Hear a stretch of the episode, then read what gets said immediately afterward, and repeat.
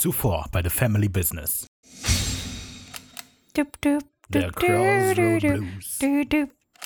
Wenn du denkst, dass alle um dich herum Fehler machen, dann äh, machst du vielleicht Aber einen Fehler. hier kann ich den mathematisch beweisen. Das ist jetzt der Höllen-Chihuahua, der da wieder kommt. Räuber und, Und Gangster. Gangster. Nicht verzagen, Ricky fragen. Ist es Abraham Lincoln? Mr. President. Supernatural schauen, Folgen besprechen. The Family Business. Wir haben eine Menge zu tun. Dubi dubi dubi dubi dubi du. Ah, ne, Ricarda? Schöner Tag heute, oder? Wie wir hier so durch die Straße gehen. Wunderschön. Toll, toll. Oh, ey, diese dumme Pfosten hat Hey. einfach angerempelt. Oh Mann, Hey, verpiss was bist dich.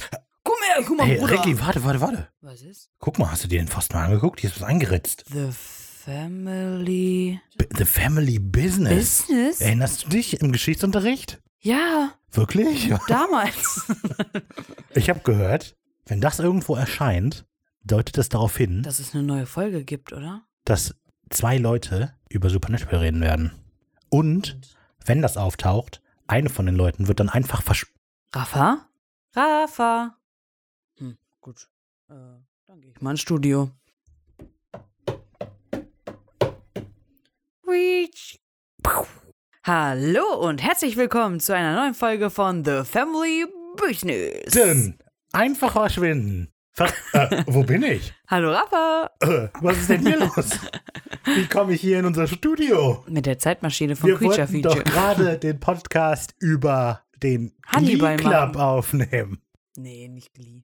Aber irgendwie habe ich das The Gefühl, ich sollte über Supernatural reden. Na dann machen wir das. Passt Okay. ja gut, dass wir hier The Family Business sind und das eh gerade vorhatten, über die neunte Folge Ach. der zweiten Staffel zu reden. Das ist ja verrückt. Crow Tone. Ja, wunderbar, genau. Wir sprechen über die neunte Folge der zweiten Staffel.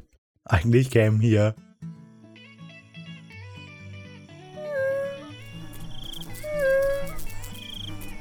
Road News.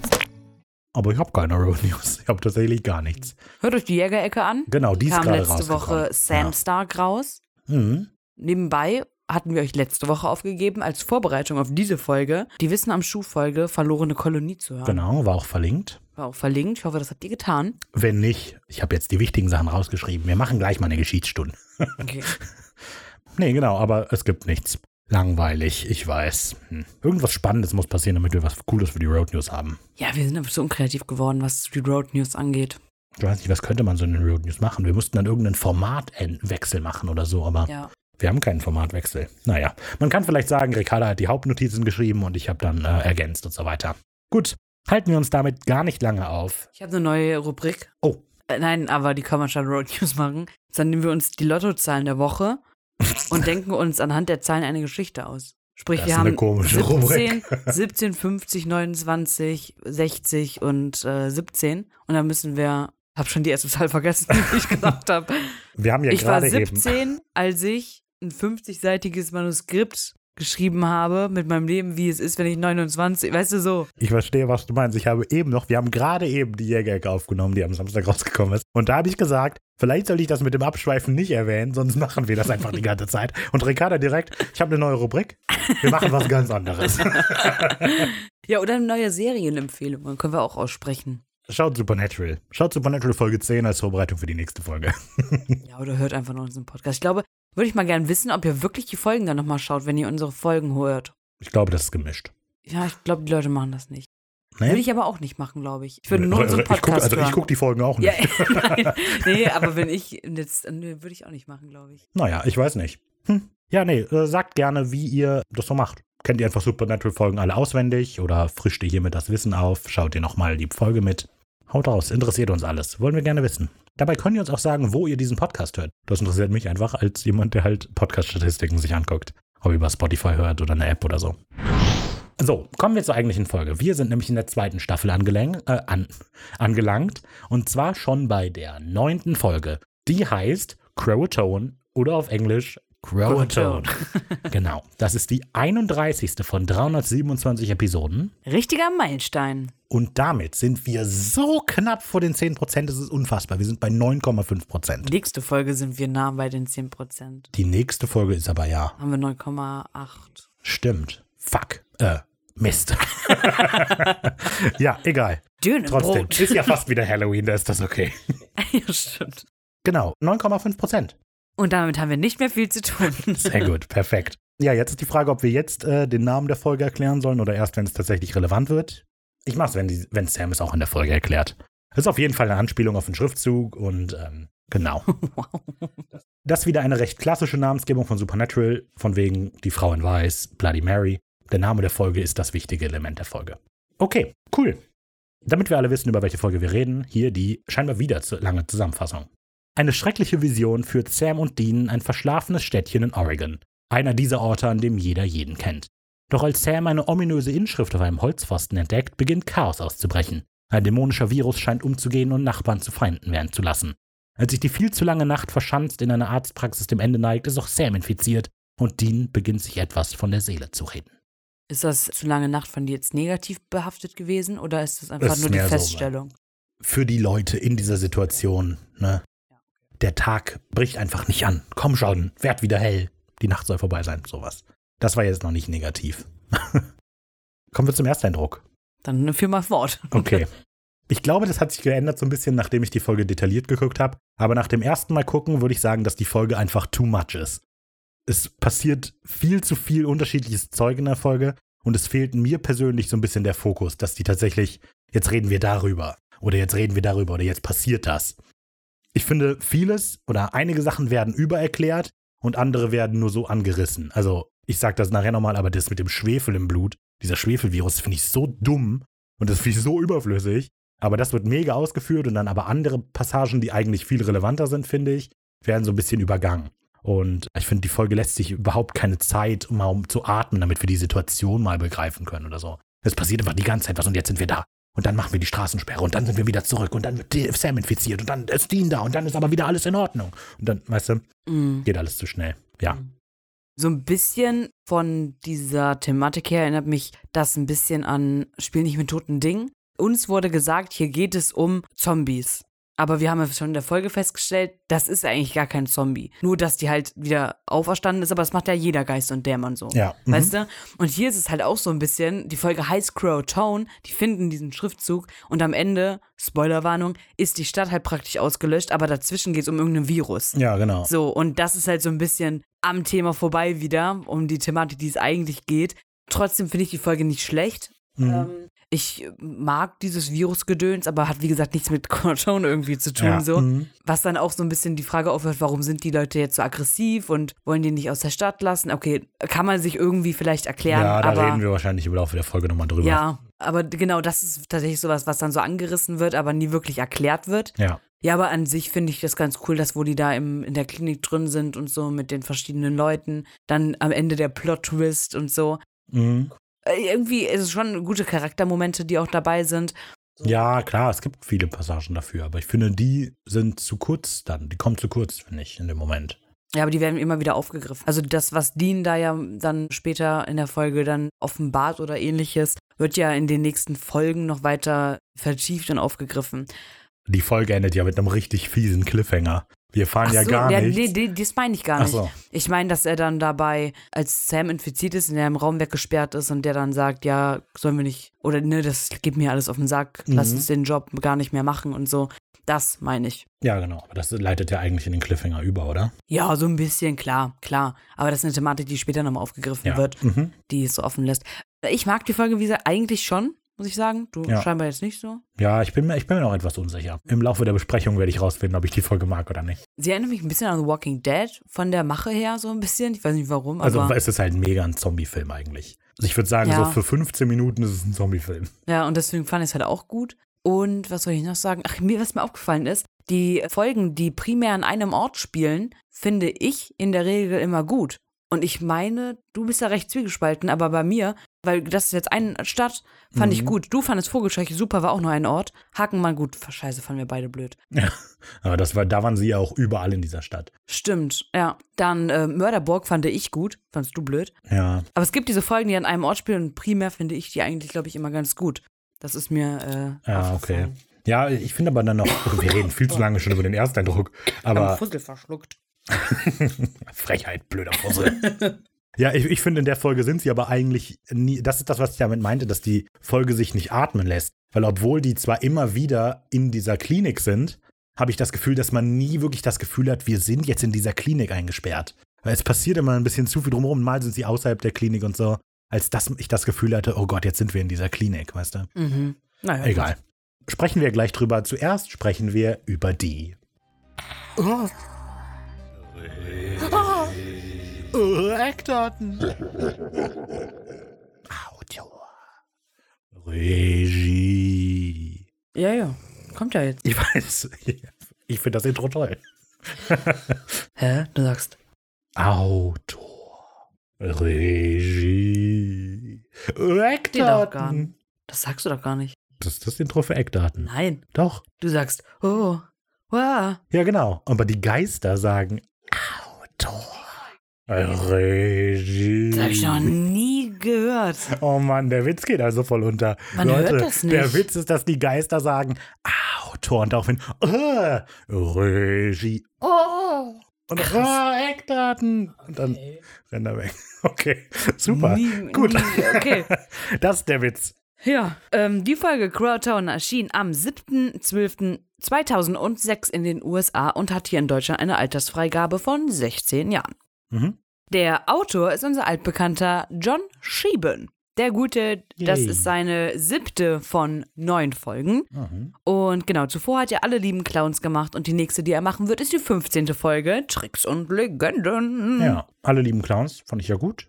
Tricks und Legenden ist auch super. Tricks und Legenden ist auch super, zumindest in meiner Erinnerung. Ja, John mögen wir ja eigentlich. Und ähm, ja, ich, bei John hatte ich immer das Gefühl, dass er ja 50-50 macht. Und dann würde es ja theoretisch wieder passen, dass ich die Folge nicht so toll finde. Ach, du, ach schon, du magst ja nicht. Genau. Okay, genau, aber John Schieben kennen wir, lieben wir. Aber er, das ist jetzt, der macht nur neun Folgen. Nur in der zweiten Staffel ist er noch dabei. Das ist ein bisschen verrückt. Hm. Naja, wer macht die Regie, Regie? Die Regie führt Robert Singer. Dun, dun. Yeah. Das ist die vierte von 48 Folgen. 48. Hui, hui. Ich dachte irgendwie, der hätte weniger schon gemacht. Aber nee. Ich war die überrascht, dass er erst vier hat. Ich hatte gedacht, er macht schon eindeutig mehr gemacht. Ja, echt Ja. nicht, gar nicht. Ja, äh, zuvor hat er Blutrausch die Regie dort geführt. Hm. Und zunächst, wir haben jetzt eine kleine Pause von ihm. Die nächste Ja. ist nämlich erst der Sturm bricht los, Folge 1 oder Teil genau, die 1. vorletzte Folge der Staffel. Genau. Hm. Ich hab, äh, ich bin jetzt mal voll der wichtige Teil der Supernatural Fan Community. Ich habe nämlich, ich bin nämlich in den englischen Wiki gegangen. Also erstmal hat Ricarda herausgefunden, dass im deutschen Wiki die ganzen Folgen von Robert Singer sehr unvollständig sind. Ja, da sind nur 37 und die hier wird gar nicht mehr aufgelistet. Genau, und im, äh, im Englischen sind es 47 nur, die aufgelistet wurden. Es sind aber eigentlich 48 und dann habe ich als Community-Mitglied mich beim Wiki angemeldet und die Folge dazu gefügt, die fehlt. Teil der Also, Community. wenn- genau, Teil der Community. Yay, danke. genau, das wollte ich nur erzählen. Toll. Kann man da einfach? Ja. Also, also gerade bei dem Wiki ist Schau das. mal nächste Woche auf WG vorbei. Äh, ja, lest den, den Eintrag zu Ricarda Markreiter im Wiki. Ja, als Producer von Supernatural kann ich mich Ja, reinschreiben. boah, wir könnten einen Family Business Artikel wirklich? machen da. Das wäre voll smart. Das wäre mega Werbung. Unter Supernatural? Im Supernatural Wiki. Ja, machen wir Ich weiß nicht, ob man eine neue Seite dahinter stellen kann. Ich weiß nicht. Mal sehen. Egal. Gute Sache. Wir kennen ja beide schon John Sheehan und Robert Singer und deshalb habe ich mir mal einen Bonus rausgesucht. Und zwar Tom McQuaid. Der ist nämlich der Editor für diese Folge. Und der hat vorher Blutrausch und Murderbook gemacht. Und er wird danach noch 30 andere Folgen schneiden. Über den lässt sich tatsächlich nichts rausfinden eigentlich. Also der hat auch kein Bild bei irgendwas und der hat jetzt nicht sonderlich viele andere Serien auch mitgemacht, die man kennen würde oder so. Aber ich habe ein Interview gefunden mit den Editern von Supernatural, also mit den drei Editern so der ersten paar Staffeln und einfach mal so ein paar nette Informationen über die Produktion von so Folgen gesehen. Denn zum einen ist wohl so, dass je nach Regisseur bekommen die Editor etwa fünf bis neun Stunden Filmmaterial und müssen das dann auf so etwa 40 Minuten zurechtschneiden. Das jede Woche. Mhm. Also deshalb sind es drei, damit die sich irgendwie da anpassen können, aber das ist schon krass tatsächlich. Außerdem hat Tom McQuaid in diesem Interview gesagt, dass irgendwie kein Editor das dann tatsächlich immer identisch macht. Also alle haben so ihre eigene Ansatzweise. Und er macht es immer so, dass er einfach versucht, so nah wie möglich am Skript zu sein am Anfang und dann schaut, wie es funktioniert. Klingt jetzt irgendwie trivial. Ich weiß auch nicht, aber es scheint wohl ein besonderer Ansatz zu sein. Und er sagt, dass sich die Arbeiten aber sehr an den Regisseuren der Folgen orientieren. Darüber hatten wir ja eben kurz gesprochen. Und er sagt zum Beispiel, dass Phil Scrishier die Sachen immer sehr schnell geschnitten mag und so weiter. Das ist uns ja gerade bei Gemälde aufgefallen. Mhm. Und Kim Manners mag es aber, wenn die Szenen atmen und so. Also wenn das alles etwas langsamer ist. Das Okay. fand ich äh, interessant. Dachte Ja. ich, erzähle ich. Dann steigen wir in die Folge ein. Yay! Mit Sequenz 1. Eine schreckliche Vision. Willst du direkt anfangen, weil du hast die meisten Kommentare? Oder soll ich anfangen, dann kannst du mich unterbrechen. Ich glaube, ich fühle mich so gut, dich zu unterbrechen. Fang an. Okay. Wir sehen eine Zeitlupenaufnahme von Dean Winchester, der in einem fremden Gebäude eine Waffe sehr entschlossen gerade lädt und immer wieder so durch die Tür in so einen Nachbarraum blickt.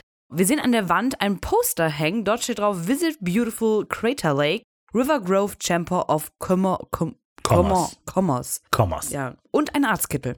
Huh. Ja, genau. Du hast gesagt, dass man das alles in Zeitlupe sieht. Und das ist ein Stilelement in dieser Folge, diese Zeitlupe. Denn das ist nicht einfach nur, wir bewegen uns langsam, sondern ich nenne es mal Stückel-Zeitlupe. Und Ricarda hat es weiter unten Stop-Motion-Zeitlupe genannt. Ja. Denn das ist so ein Effekt, dass die halt nicht einfach, wir gehen langsam, sondern wir gehen langsam, wir gehen langsam. Und das ist mega irritierend. Finde ich gar nicht. Ich finde das total Also wir erfahren ja, dass das eine Vision ist von Sam. Ja, ja. Und in Sams Vision ist das ja oft oder praktisch immer das Stilmittel. Ja, du hast recht. Also an der Stelle finde ich es auch noch okay, weil es uns eben zeigt, irgendwas ist hier falsch. Aber da, dieser Effekt wird immer wieder eingesetzt in der ganzen Folge und am Ende geht er mir mega auf die Nerven. Hier kann man das auch noch nutzen. Ich habe mal als Überinterpretation, weil die Sachen, die wir sehen, ist, dass wie Dean halt diese Stückelzeitlupe hat und dann sehen wir sie gleich nochmal. Und überinterpretiert würde ich sagen, das steht vielleicht dafür, dass in den Charakteren mega viel los ist gerade, aber wir nur Teile davon mitbekommen. Und deshalb ist es tick, tick. Aber Ja, naja. später passt das, aber hier passt es jetzt, glaube ich, nicht. Also ich finde, hier passt es noch später nicht mehr. Echt? Aber Hm, naja. Ähm, ja, dieses Poster an der Wand wird natürlich im weiteren Verlauf nochmal wichtig. Aber der Crater Lake, für den er beworben wird, den gibt es tatsächlich. Mhm. Das ist nämlich ein See im Südwesten Oregons. River Grove gibt es tatsächlich dort nicht und es Ja. gibt es eigentlich auch so auch nicht. Ja, darüber hast du ja gleich ganz viele Notizen gemacht. Über. Über River Grove. Ja. Mhm. naja, Oh genau. Mann.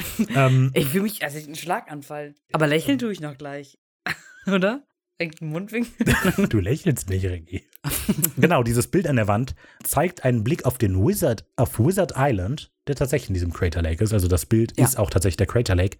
Und man sieht so eine kleine Insel darauf. Also man erkennt sie auf dem Bild nicht wirklich als Insel, aber es ist eine Insel und zwar die Wizard Island, die am südwestlichen Rand des Sees ist. Ja, sehr Ja. hübsches Bild. ja, das stimmt. Vor allem auch sehr mit Schnee. Ja, genau, es ist Winter auf dem Ja, Bild. Mhm. Genau. So, wir gehen weiter und zwar wieder oder immer noch in dieser Stöckelzeitlupe. Und Dean betritt nun den Nachbarraum, in den er die ganze Zeit hineingeblickt hat. Und dort sehen wir einen sehr blassen, erschöpften jungen Mann gefesselt an einen Stuhl sitzen. Der Mann fleht gerade um sein Leben. Es ist nicht in mir. Fragen Sie die Ärztin. Genau, ähm, das macht Dean auch, guckt drüber, doch die ist sich nicht sicher, beziehungsweise kann die Frage nicht richtig beantworten. Dean guckt noch zu einem weiteren Mann, der im Raum steht. Vielleicht sagt er die Wahrheit. Family Business, das Hörspiel. Es fehlt noch eine. Ich möchte die auch noch machen. Außerdem sehen wir noch eine junge Frau, eine junge blonde Frau. Wir werden alle sterben. Stimmt, ja. Die Leute in diesem Raum sind sich alle sehr unterschiedlicher Meinungen, würde ich mal sagen. Doch Dean ist der Einzige, der entschlossen ist. Denn der hält an der Meinung fest, dass der Mann nicht mehr er selbst ist. Während dieser weiterhin fleht und also um sein Leben fleht, weil Dean hat scheinbar etwas Böses mit ihm vor. Ähm, Was das wohl sein könnte. ab in die stille Ecke! Nein, nicht schon wieder kitzeln. Oh, aber das kann wehtun, wenn man zu lange. Kitzeln. Oh, dieses Schicksalsbrief will ich also wirklich. Statt kitzeln erschießen ich lieber. Aber Kitzeln tut schon weh. Oder nicht? Okay. Mhm. Doch das Flehen nützt nichts, denn Dean hat, wie gesagt, die Waffe schon geladen, zielt auf den jungen Mann, setzt Pam, pam, zum pam. Schuss. Ah, okay, ich darf nicht ausreden. Alles klar, ich bin raus. Ich habe das nur untermalt. okay, Er hat Ja. ihn nämlich erschossen. er hat sich jetzt erschossen. Und dann macht es flacker, flacker, flacker. Und wir sehen eine rote Lampe, ein Telefon, die Kamera wackelt so lang und ähm, ja, fängt ganz viele unscharfe Bildausschnitte ein. Wir kennen dieses Stilmittel natürlich. Scheinbar wacht Sam gerade aus einer Vision auf. Denn wir sehen dann auch Sam. Zuerst ist die Kamera sehr nah an ihm dran äh, und man hört noch so ein unverständliches Flüstern irgendwie im Hintergrund die ganze Zeit. Dann geht die Tür auf, man hört so die Tür aufgehen und da beruhigt sich dann plötzlich alles wieder. Also das Flüstern hört auf und die Kamera, die so nah an Sam dran ist, zoomt so ein bisschen raus und wir sehen, dass Sam zwischen zwei Betten auf dem Boden in einem Hotel liegt Dean kommt gerade rein. Ob das öfter passiert. ja, wahrscheinlich. Aber als ob der vom Bett fällt bei einer Vision. nein, nein. Ja. Ah! Ja, oder der schläft dann eben einfach, sagen. Vielleicht. Ist gut für den Rücken, er hatte Unterlage. Da haben wir's. Genau, nee, Dean kommt Komm, rein. ist ja voll angezogen. Ja, Meinst du, die schlafen nicht niemals im Pyjama? nö, Boah, die haben doch kein Pyjama. krass. Wir können Menschen nicht im Pyjama schlafen. Pyjama? Ich habe auch kein Pyjama. Aber du hast doch eine Schlafhose. Nö. Rafa! Du gehst jetzt sofort ein Pyjama kaufen! Pyjamas sind wunderbar. Okay. Hast du den Kuschelsocken? Raphael, Du sag trägst mir, Socken, hast während du du, im Bett liegst und schläfst? Nein, aber man braucht die ja trotzdem. Ich habe keine Kuschelsocken. Wow. Ich, tatsächlich trage ich auch nicht so Wow. gerne Socken. oh. Okay. Krass. Selten war Family Business so nah vor der Auflösung. Ja. Heftig. Die Kamera zoomt Vielleicht also bin so ich raus. adoptiert. Ich weiß nicht. Also, so, Als- Simon! Nein! Jetzt auf! Wir müssen das jetzt klären. Ihr hört jetzt als Spezialgast Simon, unseren Bruder. Wir müssen was Sekaya klären. möchte wissen, ob du im Pyjama schläfst Hast du schon eigene Schlafsachen? Also ich habe Schlaf-T-Shirts, ja. Danke. und trägst du gerne Kuschelsocken. Beim Schlafen? Nein, generell. Äh, nee. Okay, ich bin adoptiert. Vielen Dank, du darfst gehen. Du darfst gehen. Verrückt. Toll. so, auf jeden Fall, Dean kommt in das Motelzimmer, hat ein Stück Beef Jerky dabei, Trockenfleisch. Genau, und seine sechs Freunde. Ja. Also er hat ein Sixpack Bier dabei. Und ähm, bemerkt dann, Sind dass... Sie allein hier? Nein, ich habe nur sechs Freunde im Kofferraum. Haben Sie getankt? Noch nicht. noch schon mal den Sprit geholt. Genau. Bemerkt dann Sam, der zwischen auf dem Boden liegt, schaut ihn ein bisschen verwirrt und besorgt an. Sam schreckt hoch. Cut. Tudum. Regie und Editing finde ich in, dieser, in diesem Intro ziemlich gut. Also am Anfang, das hatten wir gesagt mit dieser Stückelzeitlupe noch. Und wir haben sehr viele Nahaufnahmen. Man merkt, da ist irgendwas falsch. Wir wissen sofort, das ist auf jeden Fall nicht die Realität, sondern eine Vision. Und auch hier jetzt dieses, wie die Kamera uns signalisiert, dass Sam aus seiner Vision auswacht, finde ich auch mega gut. Also hier gefällt mir das alles sehr gut. Ja, und äh, generell ein schönes Intro. Ja. Macht Lust auf mehr, finde ich. Ist Ja. nett. Ja. und ähm, ja. Eigentlich ist die ein doofer Idiot. Nee. Gut. Kommen wir zu Sequenz 2. Schoolhouse Rock Massacre. In der Dämmerung fährt der Impala gerade eine Straße herunter. Sam und Dean sitzen natürlich im Impala drinne. Die stehen daneben. Die laufen nebenher. Die gehen mit dem spazieren. An der Leine ausführen. ja. Und ja, mit einem Er ist noch nicht ganz stubenbrei. so ein Impala, der gerade auf den Fußboden Pipi macht. so Öl. Ja, mit einem sehr hochmodernen Navigationsgerät auf seinem hochmodernen iPhone 17. Nein, er hat aber ein neues Telefon. Ein LG. Er hat ein neues Telefon, Verrückt. ja. Wussten wir, was Sam ein. Ah, doch, ja, Der wussten wir. so den Blackberry. Blackberry, ja, genau. stimmt. Ah, ja. Früher okay. war er noch Lawboy und jetzt ist er Roadboy. Ja, stimmt.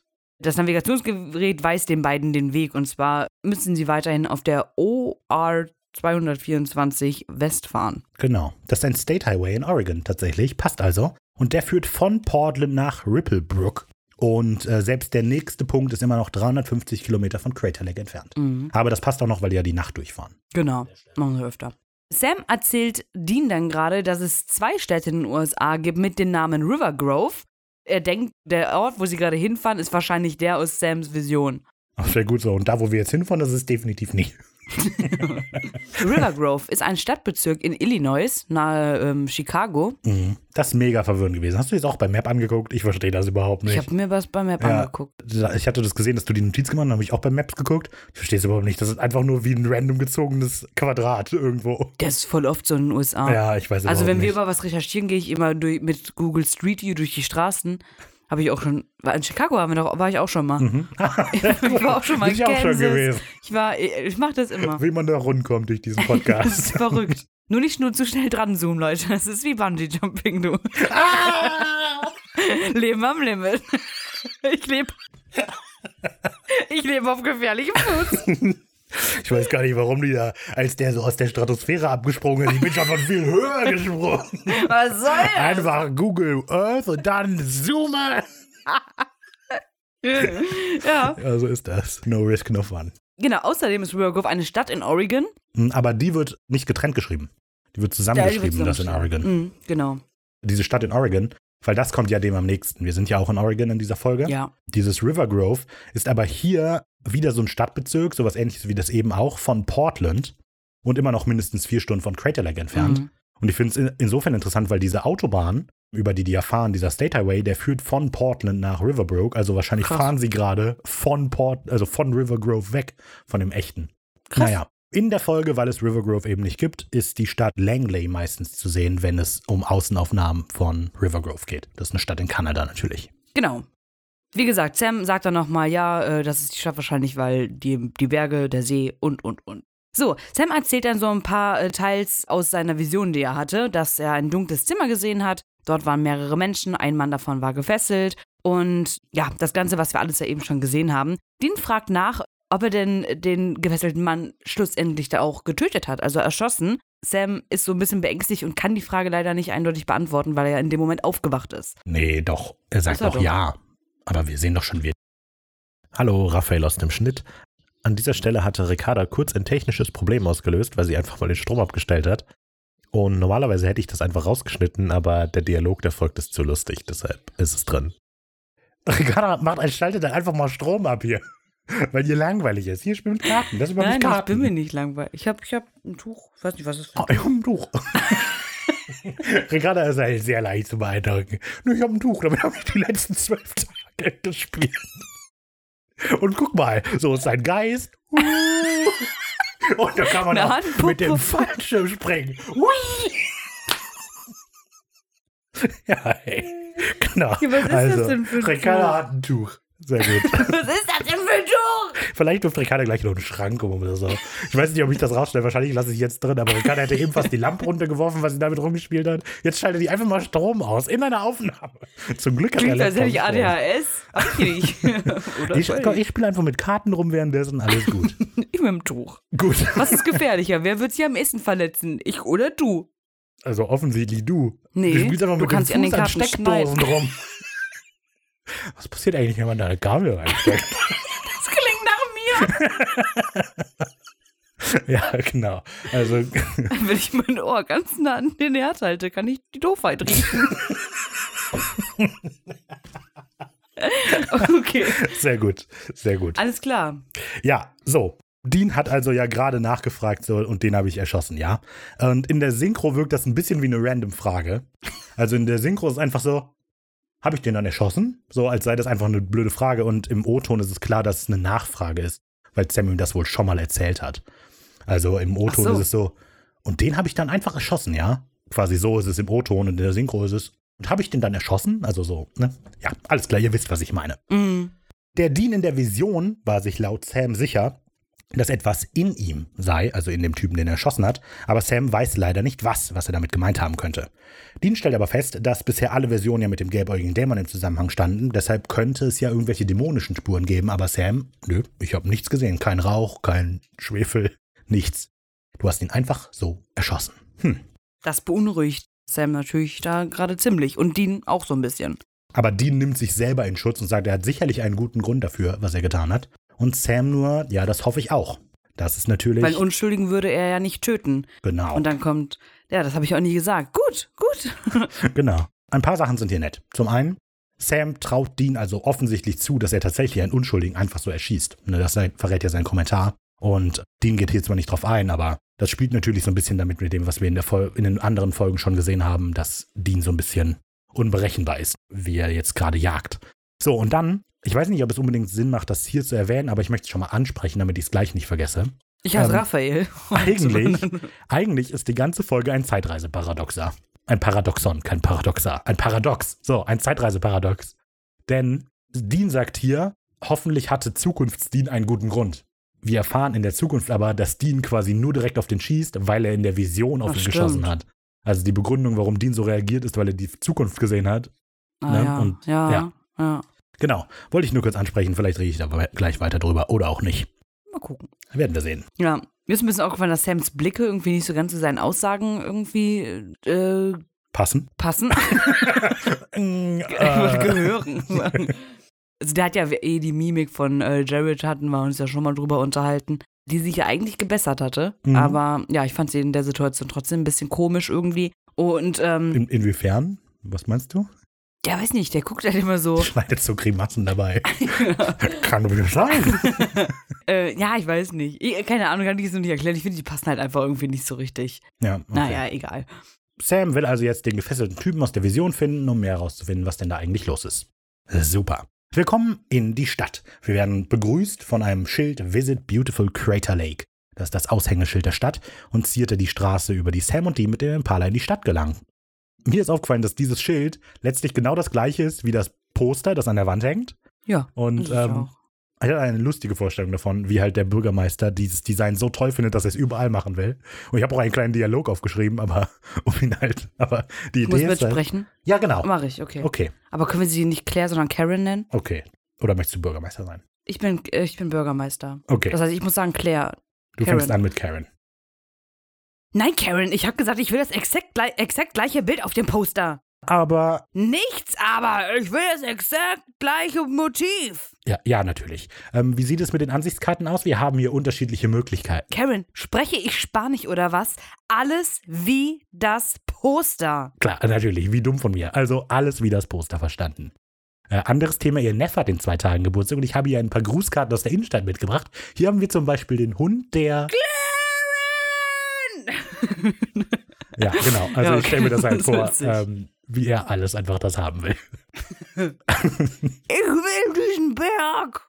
Ich will den Berg darauf haben. Ja. Hm. Hm, naja, Vielleicht hat Gut. der Toblerone erfunden. klar. Vielleicht hat der das Elektroort. Nein, weil Toblerone auch ein Berg ist. ja, aber also, vielleicht hat der den Himalaya Du gebaut. verstehst meine Gedankengänge nicht, Raphael. Niemand versteht Okay. mich. Na gut. so, Sam Oh und Dean parken und die Kamera schwenkt über die Einwohner der Stadt zu so einem dunkelhäutigen Typen gelangt, der gerade seine Angel aufmotzt. Oder? Ich dachte erst, es wäre äh, eine Flinte oder so, aber es ist einfach nur eine Angel. So, Ja, oh, so voll der Gangster und dann uh, Nee, das ist hier ein neues Chromlager, was weiß ich. äh, Ja. Creature Ente oben drauf. oink, oink. Oink, oink, Bitches. Genau. Ja, ähm, Sam sieht ihn auch und erkennt ihn als den Mann aus der Vision wieder. Also gehen die zwei auf ihn zu und, Sam, äh, und Dean stellt die beiden als Billy Gibson und Frank Bird aus, US-Marshals. Billy Gibson und Frank Bird sind Mitglieder der Band ZZ Top. Ja, das eine ist der Gesang, äh, der macht den Gesang und Gitarre. Äh, Der eine ist der Gesang und der der Gitarre. eine macht den Gesang und ist der Gitarrist, der andere ist der Drummer. Mhm. Genau, also Billy, der, der auch den Gesang macht, ist einer der, oder ja, weiß nicht, ich weiß nicht, wer das festgehalten hat, aber der zweitbeste Gitarrist der Welt, 32 beste Gitarrist der Welt. Und äh, in dieses Jahr kommt ein Soloalbum von ihr raus. Also es äh, ist jetzt tatsächlich gerade es ist rausgekommen. gerade rausgekommen, okay. Ja, 4.6. genau. Ich hatte die Folge vorher geguckt, deswegen. Genau, das Soloalbum heißt Hardware. Und äh, falls ihr euch fragt, was für ein Image der so verbreitet, ich habe mich mal im Merch-Shop umgeguckt von dem.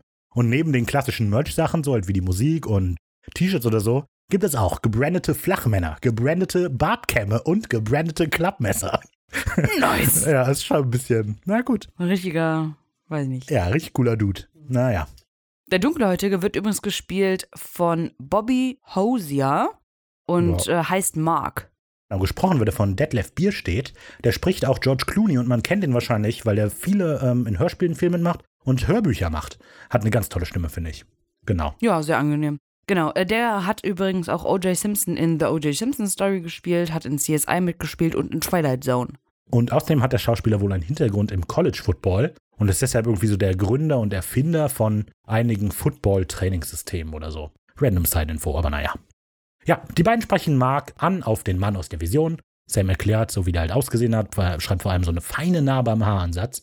Und Mark, man merkt schon, der weiß, wer das ist, aber bevor der antwortet, möchte er wissen, um was es geht, so klarzustellen, dass der nicht in Schwierigkeiten ist. Ist der einzige Mensch mit einer Narbe im Ort. Ja, aber eine feine Ich Narbe bin der einzige Mann mit einer Narbe im Ort. Und dann takelt er so über die Straßen. Seht ihr diese Narbe? Seht ihn an. Es ist Harry Potter!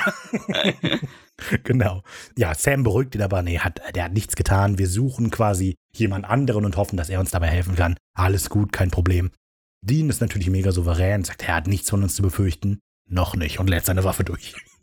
Das nicht, Setzt aber an und Mhm, genau. wir hatten nichts uns zu befürchten, wenn wir ihn nicht kriegen. Also wo war er? Währenddessen fällt Dean auf, dass Mark ein Tattoo auf dem Unterarm hat. Und zwar ist das so eine Bulldogge und da drüber irgendwie so ein Flinten. Da drunter, zwei Ah, gekreuzte da drunter, Flinten. genau, genau. Und ja, Dean kommt das bekannt vor und spricht ihn direkt an mit Master Sergeant. Damit versucht er so ein bisschen so eine Bindung aufzubauen, damit er halt vielleicht eher mal Informationen rausrückt. Und erzählt, dass sein Vater Corporal bei den Krubs war, bei der Kompanie Echo 21.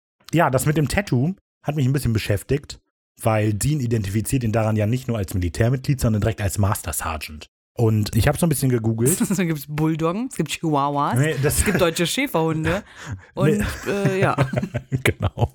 Wenn du halt Private bist, hast du einen Chihuahua und dann irgendwann bist du eine dänische Dogge oder so. Nee. letzte Folge könnt ihr das nochmal anhören mit und Genau, genau. Also es scheint tatsächlich so zu sein, dass eine Bulldogge ein Markenzeichen der US Marines ist.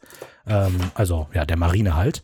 Ähm, und das basiert tatsächlich auf einem deutschen Spitznamen für die US Marine im Ersten Weltkrieg, denn die wurden Teufelshunde genannt. Und dann hat die Werbetrommel in Amerika das direkt adaptiert und so Bulldoggen auf Plakate gedruckt und hat auch echte Bulldoggen angeschafft, die dann befördert wurden, wie blöd. Also es gab Bulldoggen eine,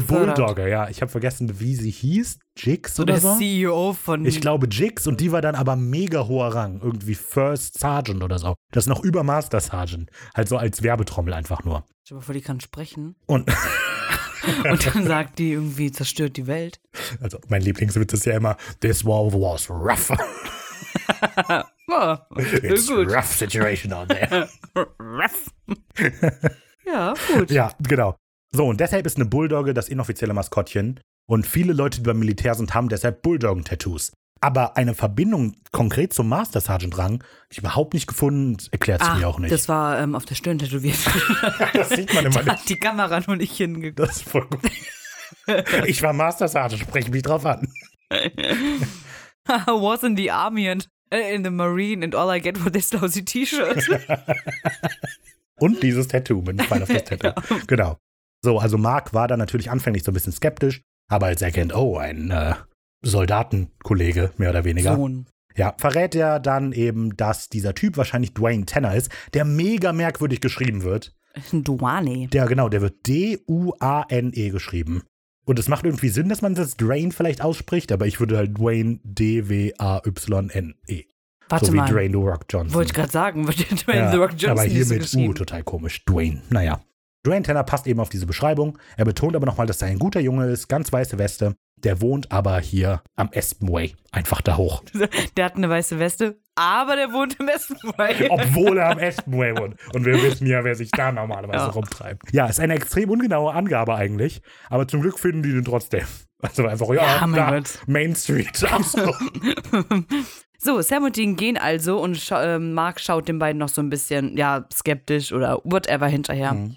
So, Sam und Dean gehen die Straße herunter zum Haus der Tanners, als Sam äh, von einem Strommast angerempelt wird. Das ist sehr lustig. Das ist echt, allem, man guckt den noch so an, so, äh, und dann, oh, das ist nur ein Mast. Hm, Du hast Genau. es hier hingeschrieben, wirklich. Das, der geht da lang, rempelt den an und Sam sieht so aus, als hätte der ihn angerempelt. Und du hast voll recht. Willst sag mal. Das muss dieser Elon Musk sein. Oh, das ist gut, das ist gut. Ja, genau. Er bemerkt aber auf dem Mast die Worte, die Worte Croatone wieder. Das Da Wort. ist es wieder. Die, oder die Buchstaben Croatone. Die, das Wort Croatone eingeritzt. Hm. Und das äh, kommt uns doch bekannt vor, Raphael. Zumindest Sam kommt es bekannt vor.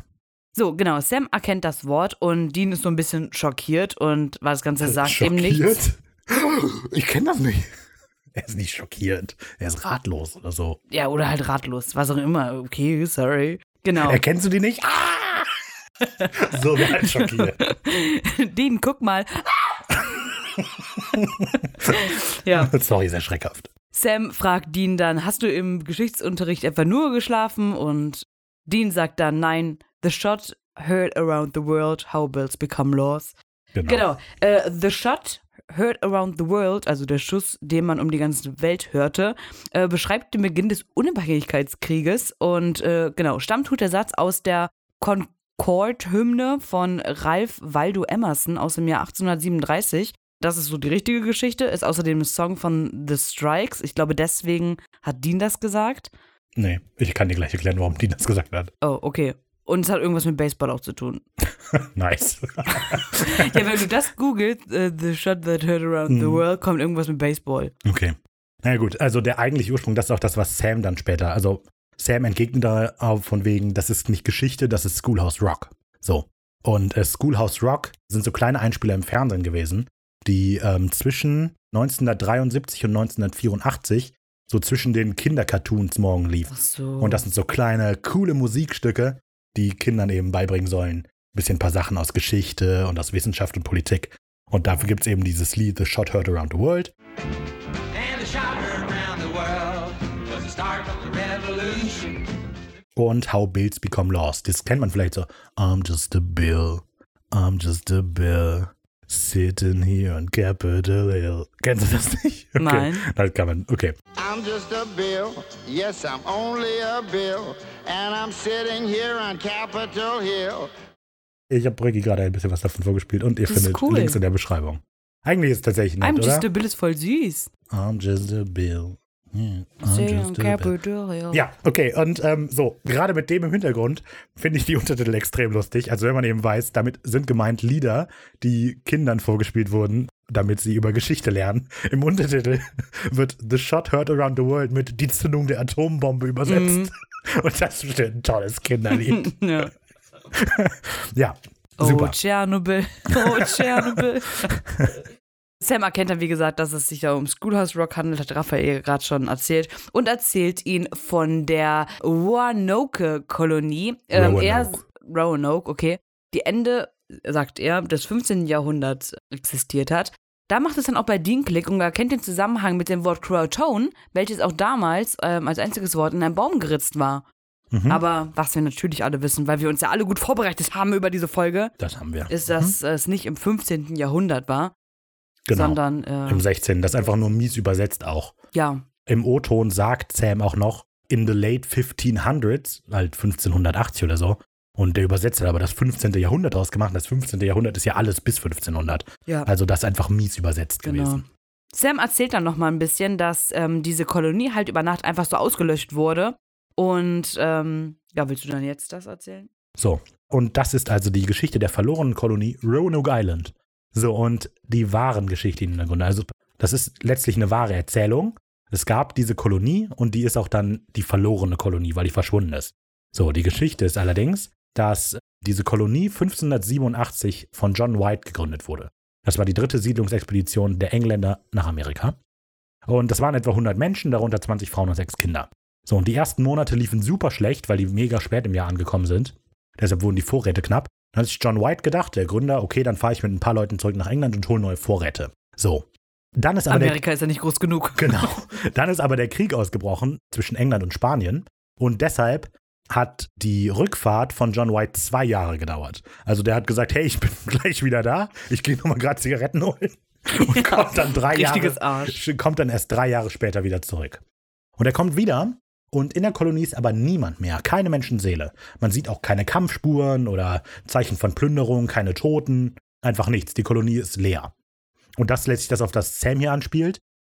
Von wegen dieser über Nacht einfach verschwunden. Aber über Nacht stimmt natürlich nicht. Es sind drei Zwei- Jahre vergangen. Ja, Und ja, das mit dem Verschwunden stimmt so halbwegs. So, außerdem auf einem Baum fand man dann die Buchstaben C-O-R nur eingeritzt, nicht ganz Croatoan, aber Croatoan war auf einer Bretterwand eingeritzt worden. So, und man weiß tatsächlich nicht eindeutig, was passiert ist. Aber, um das Ganze jetzt etwas zu entmystifizieren, die Fakten, die man weiß, sind, dass Croatoan ein Indianerstamm war, der im Süden, von, im Süden dieser Insel war, von Roanoke Island. Und man weiß auch, dass White mit den Siedlern abgesprochen hatte, wenn die umsiedeln aus irgendwelchen Gründen, dann sollen die den Namen ihres Ziels in einen Baum ritzen und wenn es sich um einen Notfall handelt, auch noch ein X dazu machen. Das heißt, es war kein X, das heißt noch nicht mal Notfall. Und die wahrscheinlichste Theorie ist jetzt, dass die in der Siedlung einfach Ressourcenknappheit hatten und deshalb bei den Indianern, Was ja auch der Grund war, warum er weggegangen ist. Also irgendwie Genau. ist das gar nicht so mythisch. nee, also man kann das alles so erzählen, dass es mega mythisch klingt. Voll, aber die Fakten sind einfach, Ja. ist halt nicht so. Also das ist der wahre geschichtliche Hintergrund von Croatoan. Aber naja, die haben halt das jetzt alles so ein bisschen überdramatisiert. Dean hofft natürlich, dass äh, das jetzt hier nicht so der Fall sein wird. Sam weiß nur, dass das alles nichts Gutes verheißt, wenn dieses Wort hier eingeritzt ist. Mhm. Aber wie gesagt, also eigentlich ist ja nichts Schlimmes. ja, Vielleicht kriegen die Ressourcenknappheit, aber warum so? Also, nee, also ich finde die grobe Idee eigentlich, da taucht, taucht plötzlich dieser Schriftzug auf und am nächsten Tag sind alle verschwunden. Weil das sind die Geschichte, die ja Sam erzählt, mehr oder weniger. Das an sich ist irgendwie so eine mega coole Idee. Das hat so, so einen kosmischen Horror-Flair. So eben, da ist irgendeine übernatürliche Bedrohung, die wir gar nicht verstehen können und es passiert einfach. Das wirkt so wie aus dem Lovecraft-Mythos oder so. Einfach etwas. Das sind die Spuren, die ein interdimensionales Wesen hinterlässt oder so weiter, weißt du? oder halt ein Dämon. Ja, genau, aber also irgendwas krass übernatürlich, das man gar nicht verstehen kann. Menschen sind nur Kollateralschaden und so weiter. Und da, die Idee finde ich eigentlich ganz cool. Na gut. Ja, Dean hebt dann nochmal hervor, dass die Visionen ja bislang nur was mit den gelbäugigen Dämonen zu tun hatten. Und ähm, diese wahrscheinlich dann ja auch. Sie, also brauchen sie Hilfe und wollen dann Sam und Ellen. Hey, vielleicht sollten wir Sam fragen. sie schlagen vor, Sam schlägt vor, Bobby und Ellen anzurufen. Fällt ihnen ja früh ein. Ja, warum? Ja, Warum also die fahren die ja schon dahin mit dem Wissen, der Gelbäugige hat wahrscheinlich damit was zu Ach tun. so, ah, Und okay. jetzt, Alter, wir sollten die fragen. Vielleicht wollten die was über Crowtone wissen. Hm. Dean zückt dann aus sein Handy und will gerade anrufen, doch es gibt kein Netz. Also es gibt nur dieses Freizeichen, wie heißt das? Ich weiß es nicht. Und Sam guckt auf sein Handy und hat auch kein Netz. Und dass er, dass Sam halt nochmal auf sein Handy, auch auf sein Handy guckt, finde ich ein bisschen komisch, weil das sind Brüder, die haben wahrscheinlich ja keine Vertragshandys, weil die die Nummer ja immer zurückverfolgen, oder? Also, ja. und selbst wenn, hätten die ja den gleichen Vertrag, als ob die jetzt der eine ist bei T-Mobile und der andere bei O2. Weißt ja, du? das kann schon sein, aber ich habe halt überlegt, es kann ja sein, dass Dienstempfänger kaputt ist oder so. Und letztlich ist halt, das kurz zu überprüfen, kostet doch überhaupt irgendwie, die Antenne des Handys ist kaputt, was weiß ich. Also checken kostet ja nichts. Das ist ja jetzt nicht, dass Sam da drei Stunden schaut. Ich hab kein Netz, ich hab kein Netz. Der guckt einfach nochmal kurz drauf. Nö, ich auch nicht. Ja, sehr Es wäre fast blöd, Sam. wenn er nicht selber checkt, oder? Hm. Also, Guck mal, wenn ich sage, die Tür ist zu, kommst du Ja, nicht raus, würdest du es doch versuchen das ist was oder anderes. nicht? Ja, das ist das Gleiche. Das, ich weiß nicht. Egal, gut. Dort steht aber zum Glück ein öffentliches Telefon und dort geht Dean dann auch hin. Er hebt ab den Hörer auch ab, doch die Leitung ist auch dort tot. Dean merkt dann an, ich sag's dir, wenn ich auf ein Massaker aus wäre, wäre das mein erster Schritt. Oh, ich finde den Spruch mega cool. Das ist so eine nüchterne Feststellung von so einer total schrecklichen Tatsache so. Also das ist so ein bisschen wie, ich, mir fällt gar nichts ein, aber so eine, ja und dann essen sie dich und verdauen dich bei lebendigem Leib. So einfach so als Feststellung und das finde ich cool. Das ist eigentlich so ein Gänsehautspruch. Ja, also ich, ich habe so ein bisschen da jetzt kritisiert in den Kommentaren, dass das Dean halt direkt vom Schlimmsten ausgeht, nur weil eine Leitung durchgeschnitten ist. Rafa hat gesagt, das wäre ziemlich plausibel. Also dass die halt vom Schlimmsten rechnen. Es gibt die Vision, wahrscheinlich der gelbe Dämon, der Croton-Schriftzug. Der gelbe Dämon. so ein Minion. Banane. Oder die Simpsons. Wäre das Gespräch Spiderschwein. das Gespräch zwischen John und dem Dämon nicht viel lustiger, wenn der Dämon die ganze Zeit nur Papaya! It's so fluffy. ja. Hey, wäre wär auch witzig. ja. Das ist dann, wenn der seine wahre Identität enthüllt. Ist so, so der normale Mensch und, Und dann statt das Augen flackern. Papaya!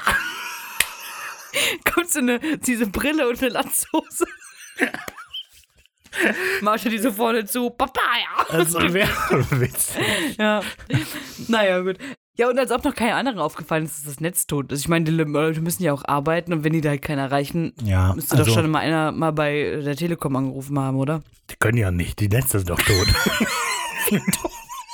Aber Jetzt wirklich blöd. Dumm. Das Auto ist kaputt. Springt nicht an. Ja, warum fährst du es dann nicht zur Reparatur? Okay. Ja, ja. Okay, Nicht mal der hellste Mann. gehen wir einfach darüber hinweg und kommen zu Sequenz 3. Stepford and Sons. Die beiden sind mittlerweile am Haus. oh Gott, das ist immer so witzig. Die beiden. Die beiden sind am Haus der Tenners angekommen. Ein abgelegenes, aber doch sehr idyllisches Haus. Es Mhm. wirkt sehr nett. Am Eingang begrüßt die beiden ein Schild mit Born to Fish, Forced to Work. Mir ist aufgefallen, dass es eine sehr abgelegene Straße ist, dafür, dass die mitten in der Stadt ist. es ist ja immer eine kleine Stadt. Ja, aber das ist, es gibt nur, die Straße ist noch nicht mal betoniert, das ist einfach nur ein Feldweg irgendwo. Ja, das Auto halt steht einfach Amerika. auf einer Wiese. Ihr wisst doch nicht, was Straßen sind. In Amerika drin. ist das Rad nicht mal auf Hunde. ja, die zwei klopfen also an Und Jake Tanner öffnet die Tür. Die beiden, weiterhin in ihrer Marshall-Attitüde, also geben sich noch da aus, äh, fragen nach Dwayne, also dem Bruder von Jake. Und der ist aber laut der Auskunft von Jake gerade am Rosalind Lake angeln. Genau. Der Rosen Lake ist tatsächlich ein See, wieder in Oregon, und zwar im Clackamas County. Und da dieser, und dieser See ist wieder in Portland. Wieder nahe Portland. Also eigentlich spielt alles weiter oben in Portland, außer der Crater Lake. Hm. Ja, Oh. naja. Jake Tanner ist gespielt von Nolan Gerard, Gerard Funk. Äh, den könnte man kennen aus dem Film Wahrheit oder Pflicht, aus Glee, aus Arrow. Ja, Mhm. da halt. Oder halt mal so aus der Bar. Wir kennen uns gut. Selber, ja. Sam möchte dann wissen, wo die Eltern denn eigentlich sind und Jake erzählt, ja, die beiden äh, wären gerade drinne. Von hinten hört man schon Mr. Tanner rufen und der kommt auch zur Tür. Auch er ist von der Ankunft der Marshalls ein bisschen verwundert, dass die halt fragen, wo, wo Dwayne einfach ist. Dean bleibt noch bei dieser Geschichte, dass Dwayne einfach nur so Routinefragen beantworten soll, weil der eventuell Hinweise auf irgendwas halt geben könnte. Doch Sam fragt so ein bisschen forscher nach, wann denn Dwayne überhaupt zurückkäme und genau. Der Vater ist sich diesbezüglich nicht sicher und kann die Frage einfach nicht beantworten. Ja. Ja. Im Moment wirkt alles schön entspannt, muss man sagen. Ach so, nette Familie. Aber ja, dann. Aber dann. Als Sam Mr., Mrs. Tanner dann ins Spiel bringt, sagt der Mr. Tanner, also das ist immer blöd, dass sie keine Vornamen haben, weil Mr. Miss ist immer so. Die heißt Beverly, glaube ich. Die Stimmt, Mrs. die heißt. Beverly, ja. Sagt der Beverly, wir duzen uns schon, wäre gerade nicht da. Aber das passt ja gar nicht zu der Aussage, die Jake gesagt hat, dass die drinne wäre. Ja, Ja. das ist schon komisch. Genau. Das verwirrt die beiden dann auch, aber dann korrigiert Mr. Tanner zu Jake, ja, die ist doch einkaufen gefahren. Mhm. Naja. Mr. Tanner ist übrigens gespielt von Laurie Murdoch, aber Ja. hat nicht viel im Leben Nö. erreicht. Nein. das ist halt so eine weggeworfene Existenz. Das ist so eine Evolutionsbremse. Das ist voll assi. Wir kennen diesen Mann nicht und wir sind sicher, dass er ein guter Mensch ist. Der ist wie Diana Wise.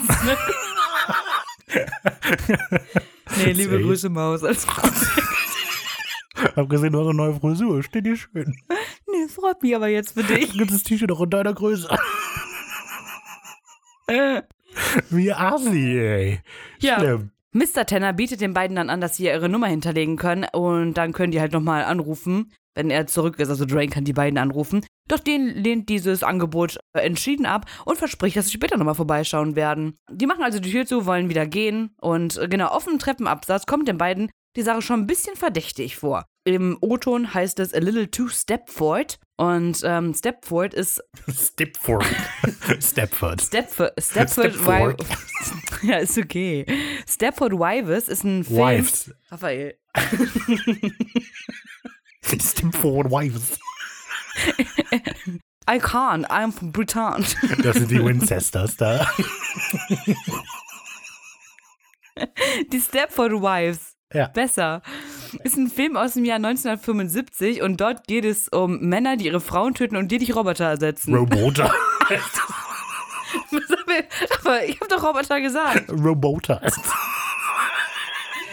Nee, heißt es nicht. Ja, genau. Nein, genau. Auf Deutsch sagen sie ja irgendwie unheimlich, irgendwas stimmt hier nicht. Also Mhm. schleichen sie direkt einmal ums Haus. Ja, ich habe mir an dieser Stelle gedacht, das ist nur eine Kleinigkeit so und die kann man auch in der deutschen Übersetzung nicht so richtig rüberbringen. Und ich persönlich hab, die hätte die Anspielung auch nicht verstanden. So, aber in der deutschen Übersetzung haben sie natürlich diese Anspielung auf Stepford Wives nicht. Und mir fällt halt generell auf, dass so viele von diesen recht obskuren Film- und Fernsehanspielungen, die Dean macht, so ein bisschen verloren gehen in der deutschen Übersetzung. Weil es halt sinngemäß übersetzt wird statt wörtlich. Und dadurch bekommen wir aber als deutsche Zuschauer auch einen Teil von Deans Charakter nicht so richtig mit. Also ich finde, man merkt im Englischen nämlich mehr, dass Deans Kindheit halt Fernsehen gucken im Hotelzimmer oder Jagen war. Und deshalb hat er halt so viele obskure Anspielungen als an möglichen Fernsehserien. Und wir bekommen Ja. da immer nur so einen Teil von mit. Ist so ein kleiner Punkt. Aber ich dachte, hey, warum nicht? Erzähl ich mal.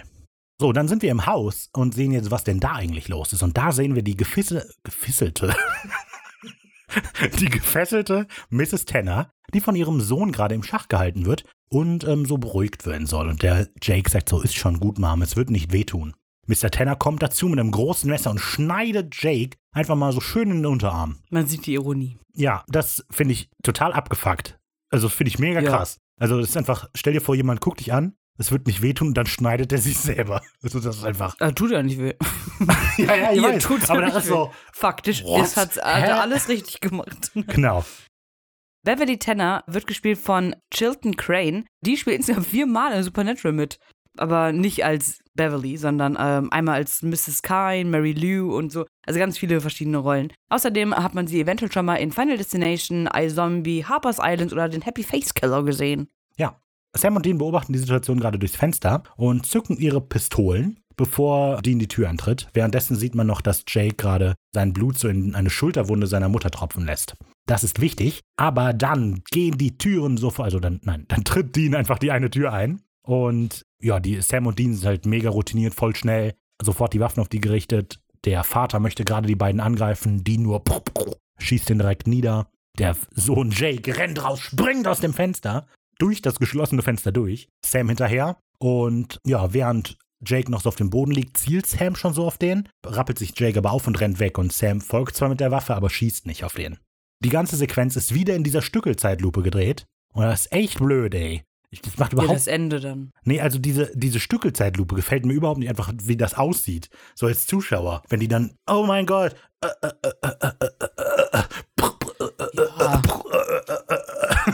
Ich, das ist so. Mich nervt das. Das wirkt für mich so ein bisschen, als hätte der Editor gesagt, oh, das ging jetzt aber sehr schnell hier, wie das gemacht wurde, dann mache ich das einfach mal viel langsamer. Und dadurch, dass die aber nicht mit einer Zeitlupenkamera gedreht haben, bekommen wir halt nur die Hälfte Hm. der Bilder zu sehen. Mich stört das. Das stört mich in der ganzen Folge. Naja. Samuel in der genau, so trifft ihn dabei und lässt ihn damit entkommen. Dean steht dann so neben ihm und sieht, dass Sam nicht geschossen hat. Ist ein bisschen verwundert, schaut ihn ein bisschen fragend an. Generell finde ich, dass Jensen in dieser Sequenz irgendwie dämlich guckt, als wüsste er nicht wirklich, was in der Szene eigentlich passieren soll. Und er guckt so aus dem Fenster, schaut sich die Wolken an. Geh mal mit, geh mal mit den großen Jungs spielen, Jensen.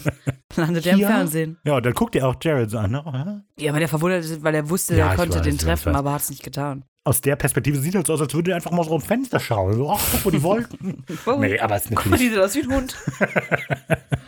ist natürlich klar, was damit gemeint ist. Wir kommen zu Sequenz 4 und plötzlich ist es 28 Tage später. Der Impala fährt wenig später mit Mrs. Tanner auf dem Rücksitz zum River Grove Community Clinic. Sam bringt sich schon mal rein, während Dean ganz unauffällig den Kofferraum öffnet und dort was rausholt. Das sehen wir allerdings nicht. Wir sind in der Klinik und Sam ruft nach Hilfe und Pamela Clayton eilt direkt nach Hilfe. Das ist scheinbar eine Assistentin in dieser Klinik. Und sie erkennt Mrs. Tanner direkt und ja, will wissen, was passiert ist. Sie steht allerdings noch ein bisschen unter Schock, klar, kann deshalb auch nicht klar antworten. Sam übernimmt dann für sie und erzählt, sie sei angegriffen worden. Und ja, Pamela ruft dann schon mal Dr. Lee hinzu. Amanda, Dr. Lee, genau. Amanda Dr. Lee. heißt die nicht Amanda? Dr. Amanda ja. Lee. Ja, ich habe nur äh, Amanda, ne? Ja. Genau. Amanda, Frau Ja. Lee. Lee Amanda, Ärztin, du seist. genau, genau. Genau, die sofort zur Hilfe. Pamela Clayton ist gespielt von Sonja Bennett und ist ähm, irgendwie auch Schauspielerin, also in anderen Dingen, klar, und Produzentin für Ghost Wars. Es ist. Irgendwie passt das nicht zu ihr, wenn man sie so sieht. Naja. Dr. Amanda Lee ist gespielt von Kate Jennings Grant und die kennt man vielleicht auf Love and Other Drugs, also beziehungsweise lieber verliebt. Und die ist wohl auch lange Theaterschauspielerin und Broadway-Schauspielerin noch gewesen. Und auch Broadway. Ja, Punkt. Na, die war lange Theaterschauspielerin und sogar auf dem Broadway zu sehen. Okay. So, das richtig. Was wir so ein bisschen übergangen haben noch, als die ankommen vor der Klinik, ist noch festzuhalten, dass die Straßen sehr voll sind noch. Also da ist noch so, einfach ja, alles ja, normal okay. los. Ja. mm. So, äh, Dr. Lee schickt Mrs. Tanner direkt in den Untersuchungsraum. Dann kommt Dean auch in die Klinik rein mit einem Teppich. Es ist sehr eindeutig, dass dort auch jemand drinne liegt. Das ist voll gut. Das ist nämlich die Leiche von Mr. Tanner, die er dort auf den Schultern trägt. Und Dr. Lee ist natürlich übelst verwundert darüber und fragt, ob Mr. Tanner auch angegriffen worden ist. Doch Dean korrigiert, dass das der Angreifer war. Mhm. Du hattest das ja recht bemerkt, dass er so voll unauffällig den Kofferraum öffnet und dann hieft er eine Leiche aus dem Kofferraum. Dr. Lee will wissen, wer die beiden überhaupt sind und genau, Dean stellt die beiden dann als Marshals vor und führt ihre, seine Masche damit fort. Er kann leider gerade seine Marke nicht rausholen, weil, nein, ja, er hat gerade eine Leiche auf den Schultern. Er soll die Leiche dann also erstmal nach hinten bringen. Beverly schildert dann gerade die Situation im Nebenraum. Kaum zu glauben für alle Anwesenden, weil Amanda und Pamela die Tanners wohl gut kannten oder kennen. Mrs. Tanner ist total aufgelöst und schockiert und weiß nicht, wieso Jake oder ihr Mann sowas überhaupt getan haben und sagt, in der einen Minute waren sie noch mein Mann und mein Sohn und der anderen wirkt es so, als hätten die den Teufel in sich. Mhm. Mir ist auch gefallen, dass Pamela sehr schockiert über diese Offenbarung ist, dass auch Jake dabei war und sagte noch sowas wie Jake? Niemals oder so. Ich habe das Gefühl, vielleicht äh, sind die ja zusammen. Pamela Sie sagt Jake. ja später, dass sie einen sie Freund ihren hat. Freund holen will. Ich, ich vermute auch, vielleicht. vielleicht. ist es Jake. Also vielleicht ist das tatsächlich so, dass Pamela und Jake ein Paar sind. Doch, könnte Ja, sein. es könnte immer noch sein. Aber wer weiß. Ja, gut, ist ja egal. Ich fand auf jeden Fall nett, wie das so betont ist. Andere Leute's Beziehung ist nicht mein Kram. Genau. Deshalb sprechen wir über Supernatural, indem es um die Beziehung von zwei Leuten geht. Dean will dann gerade mit Sam mal in einer ruhigen Minute alleine reden. Und die Tenners haben offensichtlich den Verstand verloren. Also grübeln die beiden über mögliche Gründe, die, die das Ganze haben könnte. Ob es jetzt hier multiple Dämonen sein können, die die Leute besessen, Zwangsvorstellungen. Weißt du was? Hast du ja auch schon erkannt. Was soll das mit den Zwangsvorstellungen? Ja, ich verstehe. Also, ich Also habe mal gegoogelt? Zwangsvorstellungen gibt es wohl so, dass man halt, keine Ahnung, glaubt, dass alle anderen, halt so keine so Psychosen irgendwie, alle anderen sind ausgetauscht oder so. Aber auch dann ist das immer noch nicht wirklich, und warum greifen die mich einfach an? Viel Ja. lustiger finde ich aber, im Untertitel ist das nicht mit multiple Dämonen und Zwangsvorstellungen übersetzt, sondern mit multiple Dämonen oder Superbesessenheit. Bist du besessen? Nein. Ich Dann bekommen die blonde Haare und so Blitze um sich rum. und holen so einen Bartkamm von Hardware raus. ja. Genau, im, im Englischen ist nämlich der Originalsatz If it's a possession, there could be more. God knows how many. It could be like a Phrygian Shriner Convention. Und Shriner ist ein alter arabischer Orden der Edlen vom mystischen Schrein. Ja? Äh, Das ist ein Orden, der so ein bisschen zu den Freimaurern gehört. Und zum Beispiel ist Buzz Aldrin einer der Mitglieder gewesen. Es gibt aber ganz viele re- recht berühmte Persönlichkeiten. Und äh, du hast, glaube ich, hoffentlich ein bisschen mehr über die rausgefunden. Aber was ist an denen so schlimm? Nee, nein, an denen ist nichts schlimm. Das Ding ist, also dieser Orden zeichnet sich wohl hauptsächlich durch wohltätige Arbeit aus, soweit ja, ich das weil ich gesehen fand die habe. irgendwie voll sympathisch. Genau, weil das Motto ist auch irgendwie, das Lachen eines Kindes macht all die Mühe wert oder so. Ja. Also wirken erstmal wie nette Leute. Ich habe mich nicht mit Kritik befasst oder so, vielleicht sind es eigentlich Arschlöcher, aber auf der Oberfläche. Aber er nicht. Aldrin war auf dem Mond. Ja, so, auf dem Mond kann man ja auch ein Arschloch sein. Nee. Vielleicht haben die ihn auf den Mond geschickt, weil er so ein Arschloch ist. genau, die haben sie da gelassen. Nervt da irgendwen. Julie! da ist sie wieder. Steht die das auf dem Mond? Ich gehe nur kurz meine Schwester besuchen. Ja, ja, Julie. Halt die Fresse! Ja, genau. Die Anspielung, die Dean hier macht, ist wohl auf die alljährliche königliche Ratsversammlung, die die Shriners machen. So, und das ist nämlich an unterschiedlichen Großstädten in Nordamerika, also USA und Kanada. Und ähm, da kommt es oft dazu, dass es mehr als 20.000 Teilnehmer gibt, die dazukommen. Was ist jetzt los? Ricarda ist schockiert von ihrem Tee, der neben mir steht. Nichts ahnen, gucke ich auf diese Flasche und da steht drauf, ich bin dein Om-Moment. Das hab ich grad, ich drehe sie mal weg. so, Inhalt. Auf der Seite steht Ricky, warum hast du mich umgedreht? Gut. Ricarda steht noch etwas neben sich heute. Ja. Ja, genau. Also es könnten halt eine Shriners Convention sein, heißt in dem Sinne, vielleicht sind hier total viele von denen. Vielen Dank, dass Sie bei dieser Bekanntgabe zugehört haben. So, während die noch ein bisschen spekuliert, dass das Ding gerade die Stadt erobert, hat Von innen heraus. von innen heraus, sorry, ähm, hat Sam erkannt, dass, Schon gut. dass es keinerlei Anzeichen für Dämonen hier gerade gibt und äh, bei den Tanners halt auch nicht. Dean konfrontiert Sam mit dem Versäumnis, Jake nicht getötet zu haben und er stützt sich selber mit der Aussage, dass äh, Jake halt doch ein Kind war. Dean korrigiert, nein, es war ein S. Mhm. Dr. Lee stößt dazu und will jetzt mal hier was hier los ist, ne? Dean bedauert, dass das auch nicht wirklich weiß, aber Dr. Lee beharrt so, also hör mal zu. Ihr wisst besser, was hier los ist, denn ihr habt einen Nachbarn von mir erschossen. Aber hilft halt nichts, die wissen nichts. Die möchte den Sheriff hinzuziehen, damit mal ein Gerichtsmediziner vorbeikommt, aber betont, dass die Telefone ja tot sind. Sie hofft also, dass Sam und Dean ein Funkgerät in ihrem Wagen haben, um das zu nutzen. Die beiden Antworten haben wir auch, aber das ist auch kaputt. Die nächste Stadt liegt 40 Meilen Richtung Sidewinder. Und Oh das ist natürlich, wie am Arsch der Welt kann man eigentlich liegen. Die nächste Stadt ist über 60 Kilometer entfernt. In alle Richtungen. Um dich herum ist 60 Kilometer Wald. Das glaube ich auch nicht so ganz. Äh, bisschen krass. Sah auf Google Street View anders aus. Naja. Sidewinder ist natürlich eine Anspielung wieder auf Shining, diesmal nicht aus Dienstmunde. Nee. Sidewinder ist die Stadt, wo das Overlook Hotel steht. Nee, es ist wohl die Stadt, die dem Overlook Ach, am, am nächsten nächsten ist. Ach ja, stimmt. Ja, stimmt, ist Overlook. Ja, klar. Ja, ist die Frage, ob Sam und Dean wirklich ein Funkgerät haben, Motto oder nicht. Eh, warum? Obwohl die haben Zum Polizeifunk. Doch, vielleicht, klar so hab haben ich die. gedacht, aber Haben sie? Ich weiß auch nicht. Keine Ahnung, ist ja auch letztlich nicht so wichtig. Dean will äh, jetzt also mal los, nachdem er jetzt gehört hat, okay, Sidewinder 40 Meilen, dann gehe ich da mal hin. Und Sam soll hier die restlichen Anwesenden beschützen, beziehungsweise ihnen Sicherheit geben oder so. Und daraufhin fragt Dr. Lee, in Sicherheit vor was? Und Darüber reden wir nachher. Genau. Also fährt der Impala jetzt unter Beobachtung von ein paar Anwohnern der Stadt mal los. Die Straßen sind immer noch nicht ganz leer, aber deutlich leerer als eben. Finde ich ein nettes Detail, so dass das sich entwickelt. So.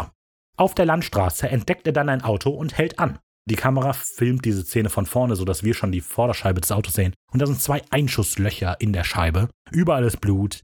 Das Nummernschild des Autos ist passenderweise WTF. Ja. Ja, überall Blut, alles durchlöchert. Dean steigt mit gezogener Waffe aus und schaut sich das Ganze dann mal genauer an und entdeckt auf der Rückbank einen blutgetränkten Kindersitz, was mega hart ist, so einfach mal nebenbei zu zeigen. Das sind einfach mal Leute, die das Baby erschossen haben. Ja. Ja, und auch die vorderen Sitze sind blutig, aber leer. Neben der eingeschlagenen Scheibe entdeckt Dean auch noch ein Jagdmesser voller Blut und das nimmt er mit.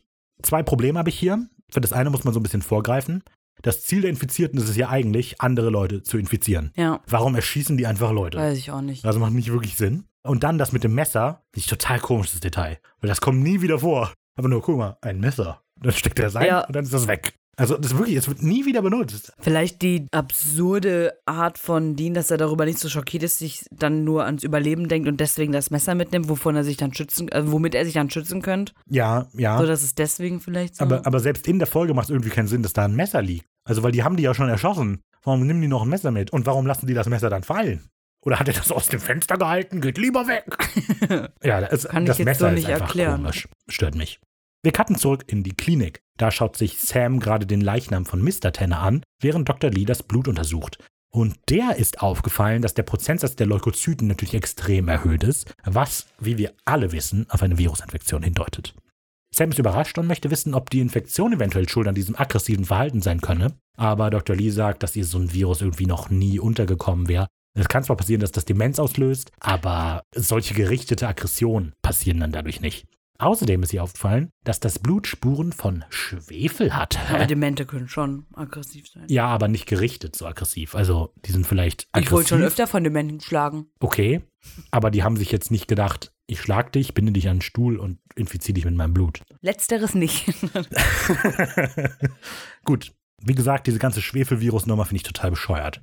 Das ist so doof. Das hat auch keinen Nutzen. Es wird später nur noch dümmer mit dem Schwefel. Weil Dämonen im Blut sind. Das ist so blöd. Was soll das überhaupt heißen? Schwefelspuren im Blut. Naja. Wir wieder zu Dean, der ist jetzt weitergefahren, fährt auf eine Brücke zu und da sieht er eine Straßensperre. Mit so ein paar Autos, ich glaube vier Autos oder so, und sechs Anwohner der Stadt, darunter auch Jake Tanner, alle mit gezogener Waffe. Bam! Hast du darauf gewartet? Ja. Erzähl doch weiter. Okay. Bam! Weißt du, warum wir hier Ein sind, Mann. Ricky? Ja, aber ich habe eben so lange geredet, ich dachte, du wolltest mal. Du hast eben so da geredet? Achso, ich kann auch weiter Ja, reden. nee, aber- schon gut. Okay, einfach abwechseln. Bam! Ein, Mann, steht, direkt neben, Dean, am. Impala. Sehr gut. Das reicht. Der Mann erklärt Dean, dass die Straße gerade gesperrt ist. Als Dean genauer nachfragt, entgegnet er nur, oh, Quarantäne. Ist halt so. Diese Information hätte er telefonisch vom Bezugschef gerade erhalten. Mehr weiß er leider auch nicht und kann keine Fragen beantworten. Dann passen wir natürlich auf. Telefone sind ja kaputt. Geht ja gar nicht. Ja. Kann ja gar Wieder nicht so ein sein. nettes Detail. Ja, muss ich Eigentlich. gelogen haben. Mhm. Ja, Oh Gott, der gelogen. Raffa. Meinst du nicht? Raffa, edel Menschen lügen nicht. Du hast recht. Entschuldigung. Jetzt zehn Ave Marias. Okay. Ja. Der, der Mann fragt dann, oder äh, höflich bittet er, steigen Sie doch aus, dann können wir ein bisschen reden. Und Dean entgegnet, Sie sind wirklich ein hübsches Teufelchen, aber so leicht geht es bei mir nicht. Das ist echt Zitat. lustig. Und das ist tatsächlich auch im Deutschen besser als im Englischen. Ja. Im Englischen sagt er irgendwie, ey, tut mir leid, du bist irgendwie süß, aber I don't swing that handsome. way oder so. Aber hier so ein, hüpf, ein hübsches Teufelchen ist Teufelchen. einfach mega gut. Ja. Beharrlich und verdächtig freundlich besteht der Mann allerdings weiter darauf, dass Dean aussteigt, aber Dean denkt gar nicht dran. Er legt den Rückwärtsgang schleunigst ein und jagt nach hinten los, während der Mann noch an der Fensterscheibe oder Seitenfensterscheibe, whatever, hängt. Ähm, die anderen schießen wild. die anderen schießen wild hinterher. hinterher, bis Dean in so eine coole Drehung, so einen halben Drift einlegt, also 180 Grad Weenie, ich weiß nicht, da gibt es bestimmt ein cooles Wort für. Wie heißt es nochmal beim Skateboardfahren? 180. Okay, Dean macht auch einen U-Turn. Nee. An die U-Turn ja U-Turn wird 360 Ja. Grad, ja, ja. witzig, wenn sich komplett so ein wieder- Donut.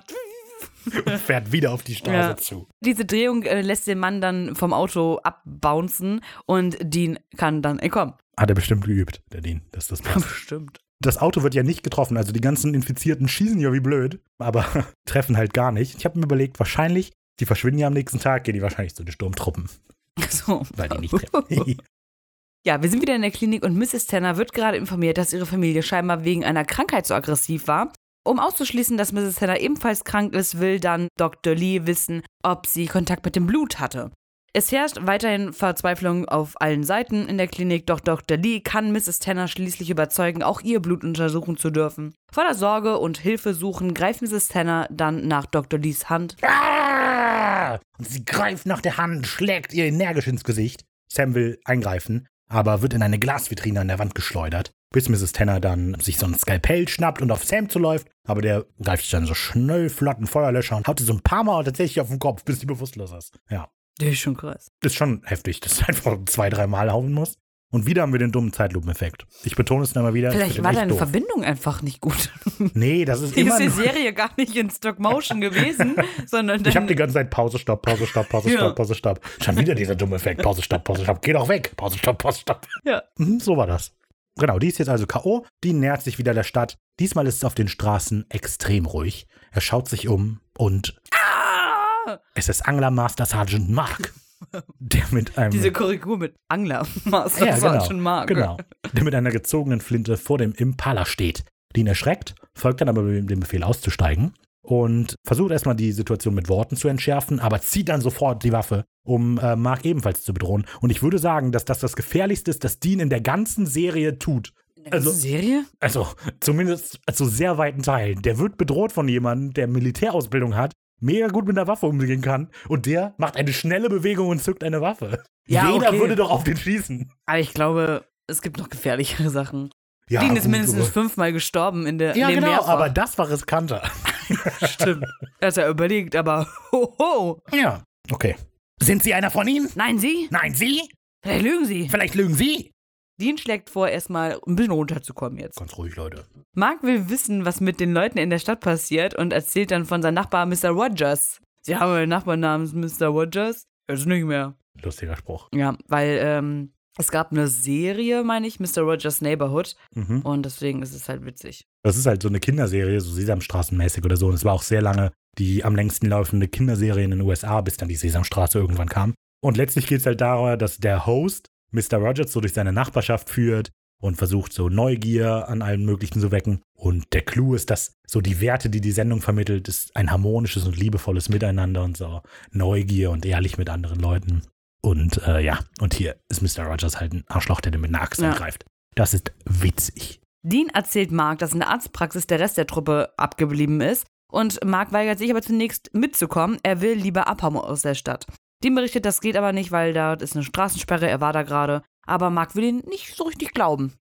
Nee. Letztlich steigt er dann doch zu Dean in den Impala, weil er ja nicht wirklich eine andere Wahl hat. Beide sitzen mit gezogener Waffe sehr angespannt und unbequem nebeneinander. Und äh, na, das wird ja eine entspannte Fahrt. Mhm. Das ist eigentlich voll witzig. Ja, ist lustig. Weil beide, man merkt, dass beide so voll die sturen Typen sind. So. Ja, genau, genau, genau. Die fahren also los in die nächste Sequenz. Kurzer Prozess. Dr. Lee untersucht gerade weiterhin mal so ein paar Blutproben, weil man hat ja nichts anderes zu tun. Und Pamela, die Arzthelferin, hat im Moment deutlich Angst. Die befürchtet, dass sie vielleicht alle schon infiziert sein könnten, oh, was theoretisch eine gute Idee ist, aber auf die wird nicht weiter eingegangen. An erster Stelle steht für Sam jetzt, dass wir alle erstmal runterkommen, bis die Hilfe wieder eintrifft. Aber Pamela ist viel zu nervös, ihr Freund ist ja noch draußen, deshalb verlässt sie den Raum und möchte rausgehen. Aber Sam holt sie ein, versucht sie zu überzeugen, hier zu bleiben, bis eben die Hilfe kommt. Und diese Hilfe kommt dann auch sofort, denn man hört draußen den Impala vorfahren. Wie gerufen, kommen also auch Dean und Mark zur Eingangstür, kommen zusammen rein und verkünden die schlechte Nachricht. Der Ausgang aus der Stadt ist blockiert. Blöd. So, bevor Dean dann ins Detail gehen kann, schickt er aber Mark nochmal zur Ärztin. Er möchte halt jetzt offensichtlich nicht offen vor, äh, vor Mark reden. Und Dean erwähnt dann gegenüber Sam, dass er sich wie Charlton Heston in der Omega-Mann fühlt. Genau, der Omega-Mann ist ein Sci-Fi-Thriller aus dem Jahr 1971 und dort geht es über den einzigen echten Menschen noch auf der Erde, weil irgendwie so postapokalyptisches Gedöns. Klar, Klassiker. Okay. Als die beiden reinkommen, ist die Line-Delivery von Sam, zumindest in der Synchro, total daneben. Das ist so ein bisschen wie Ricardas hängt. Denn, ähm, er sagt so, habt ihr ein Telefon gefunden? das ist sehr albern. Ja, Sam, habt ihr ein iPhone?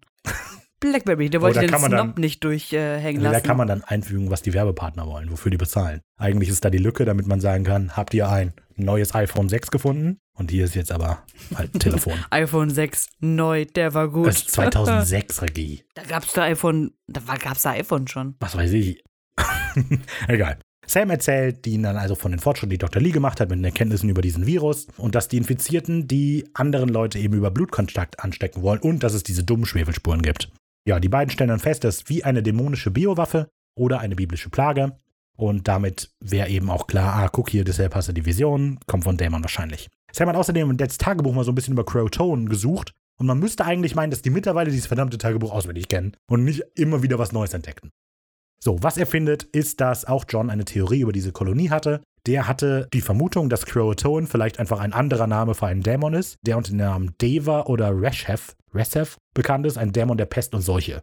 Und das ist natürlich total random. Also, das kommt einfach, das spielt ja auch keine Rolle mehr in der ganzen Folge. Und es kommt auch, Auch nicht in der Serie. Und die Idee ist einfach nur, vielleicht ist das ja der Name für wen anderen. Also, vielleicht heißt Gabriel ja gar nicht Gabriel. Vielleicht heißt er ja Michael. ich habe überlegt, Egon. Vielleicht ist die Croatoan-Inschrift ja eigentlich ein anderer Name für Elvis, der nächste Woche ein Konzert gibt. Hätte sein können. Ja, das ist äh, ziemlich dumm. das ist ein bisschen dumm, dass die das einfach so sagen. Aber hey, John ist so ein toller Typ.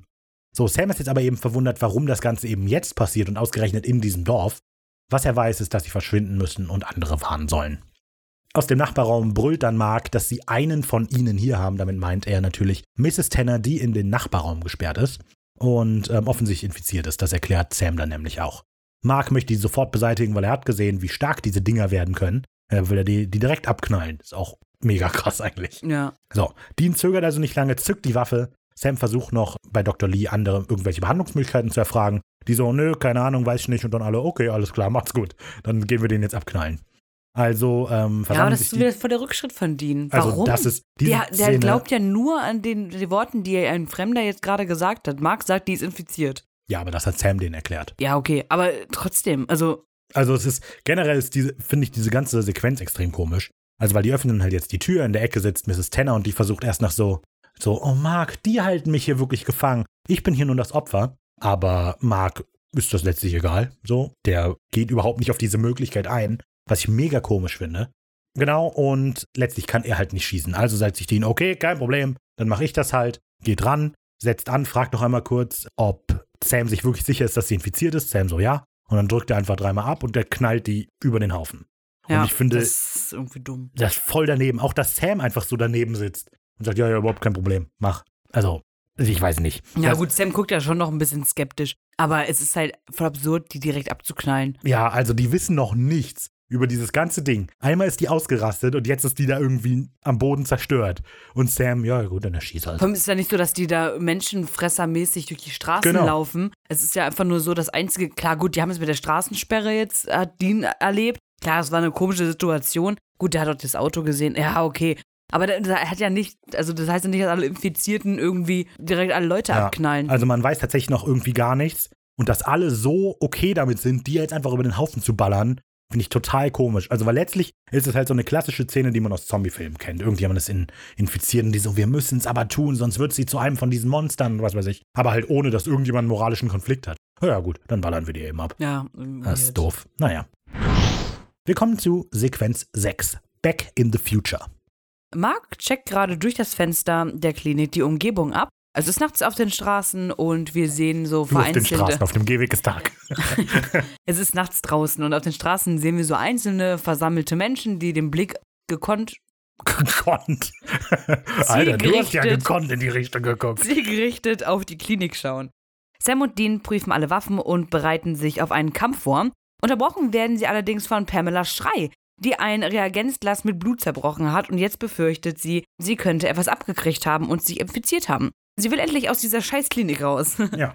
Sam gibt ihr in dem Punkt recht, dass sie nicht in der Klinik bleiben können. Sie sollten aber am besten ins Roadhouse oder woanders hin, ja, um andere Leute zu warnen. Mhm. Ja, das ist auch so, ich finde es ein bisschen überdramatisiert wieder. Bisschen zu voreilig einfach. Ja. Dieses eine kleine Stadt. Die haben selber ja nur einmal miterlebt, dass Mr. Tenner aggressiv geworden ist. Kann aber nur sein, dass es ein scheiß Mann war. Mhm. So, und dann, ja, wir müssen alle Menschen in den USA warnen. Ja. Ruft den Mr. President.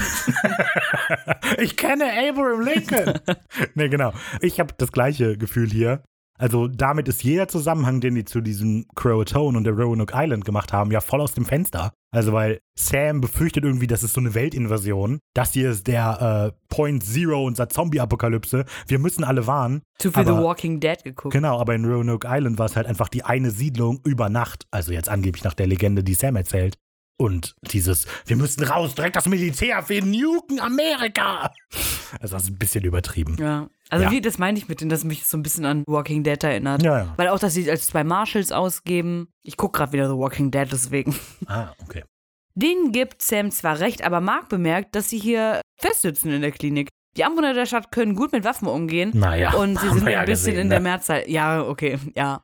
Solange Sam und Dean keinen Sprengstoff haben, stecken sie hier also fest. Ja, aber so einfach voll die komische Bemerkung ist. Also wenn sie keinen Sprengstoff haben, dann sitzen wir hier fest. Ich also, was ist der Plan mit Sprengstoff? Sich selber in die Luft jagen. ähm, Sam überlegt und schaut sich so ein bisschen um und entdeckt natürlich Kaliumchlorid und. Chlorat. Ach, Chlorat sogar, wow. Und äh, will daraus Krass. Sprengstoff machen. Plötzlich klopft es hektisch am Fenster und es ist Dwayne Tanner. Aha. Also ich habe mal geguckt, so Kaliumchlorat ist halt, die werden jetzt nicht anfangen, da sich irgendwie TNT zusammenzumischen oder so. Aber Kaliumchlorat ist wohl sehr leicht brennbar und brandbeschleunigend und so weiter. Und deshalb, also wenn die sagen, wir basteln nur Sprengstoff, meinen die Molotow-Cocktails. Genau. Apropos Molotow-Cocktail. In den USA, nee, fangen wir andersrum an. In Deutschland ist jeglicher Handel, Besitz oder Nutzung von Molotow-Cocktails strafbar und kostet mindestens, äh, nee, von neun bis Monaten bis fünf Jahre. In den USA ist es so, dass der Besitz bzw. die Herstellung angemeldet werden muss bei der örtlichen ATG. Äh, Alcohol, Toxic, irgendwas, weiß ich nicht. Genau. Wenn es nicht angemeldet ist, kostet es zehn Jahre. Aber das so tendenziell dürften sie Ja, aber auch, hä, warum weird. meldet man denn, also Molotow-Cocktails anmelden, ist doch, ist doch einfach hochprozentiger Alkohol mit einem Tuch drin. Was meldet man denn da an? Ich habe jetzt Weiß ich vor allem vor der Nutzung. Molotow-Cocktails nur zum Eigenbedarf. ähm, äh, Mr. President, ich würde gern den äh, Iran bombardi- bombardieren. Ja, okay, gut, tschüss. Danke für die Anmeldung. Das ist so, hä? Naja. Drain wird in die Klinik gelassen und äh, Dean vergewissert sich bei Sam, dass Drain der Typ ist, den Dean in der Sams Version also erschossen hat. Mhm. Dean will dann, dass Dr. Lee Drains Blut und ihn erstmal generell abcheckt. Ja. Ich finde es ja. erstaunlich, wie die den reinlassen. Also, dass die den so ist einfach. sehr leichtfertig. Es klopft einfach ein Wildfremder an der Tür und die machen einfach auf, ja, komm rein. Vor allem, weil Sam ja weiß, dass er denkt in der Vision, dass er infiziert ist. Ja, aber also selbst, also Mark lässt den ja zuerst rein. Das heißt, die Infizierten draußen müssen einfach kommen und klopfen und fragen und dann die rein. Durch mal auf Klo. Nee, klar, kommen Sie rein. Klar, ja, ist ja strafbar, das zu verweigern, also in Deutschland. Dr. Lee ruft nach Pam, die dann auch direkt zur Hilfe eint, während Drain erzählt, dass er auf einer Angeltour im Roslyn Lake war. Das stimmt ja auch, haben wir schon von Jake erfahren. Und als sie zurückkam, sah er, wie sein Nachbar, Mr. Gill, Jill, Roger McGill. okay, von Bekannten aus dem Haus gezerrt wurde, die auf ihn einstachen. Drain ist dann schnell weggerannt und hat sich im Wald erstmal versteckt. Ja, Hm. toll. Ja, aber sucht er erstmal nach Hilfe. Wo verstecke ich mich in dem Wald? Also, weil wir hatten schon geklärt, 60 Kilometer um diese Stadt rum ist nur Wald. Also renne ich da nicht Ja, ist erstmal zur Polizei. Also, wahrscheinlich ist die Geschichte ja auch erfunden. Und Ja, es ist würde es. ja wieder nicht in das MO passen, von dass diese Infizierten anlegen, dass die andere infizieren wollen. Aber das ist alles ein bisschen komisch. Oh, MO, der Morbus. so- ja, Modus operandi. Wenn man da jemand aufgepasst. Ja, aber hallo. Und da finde ich wieder so, weil Pam wird, glaube ich, anders reagieren, wenn sie Drain sieht, weil sie der Bruder ihres vermeintlichen Freundes ist. Was? Ja, deine Theorie ist, dass Pam mit Jake zusammen ist. Ja. Aber würde sie nicht anders reagieren, wenn der Bruder da steht? Warum? Weiß ich nicht. Die wirken ein bisschen distanziert. Hm. Naja. Pam ist jetzt bei Dr. Lee und hilft bei der Untersuchungsvorbereitung und Drain fragt nach seinen Eltern und Dean awkward. also im Englischen. Ja. Ja, lustig. Dr. Lee entdeckt eine Wunde an Drains Bein, was alle im Raum erstmal hellhörig macht. Drain besteht darauf, dass er sich einfach nur im Wald äh, verletzt hat. Mhm. Im Wald, nicht am. Am Wald. Dean befiehlt Drain dann erstmal zu fesseln, was der Vision ja zurechtkommen würde.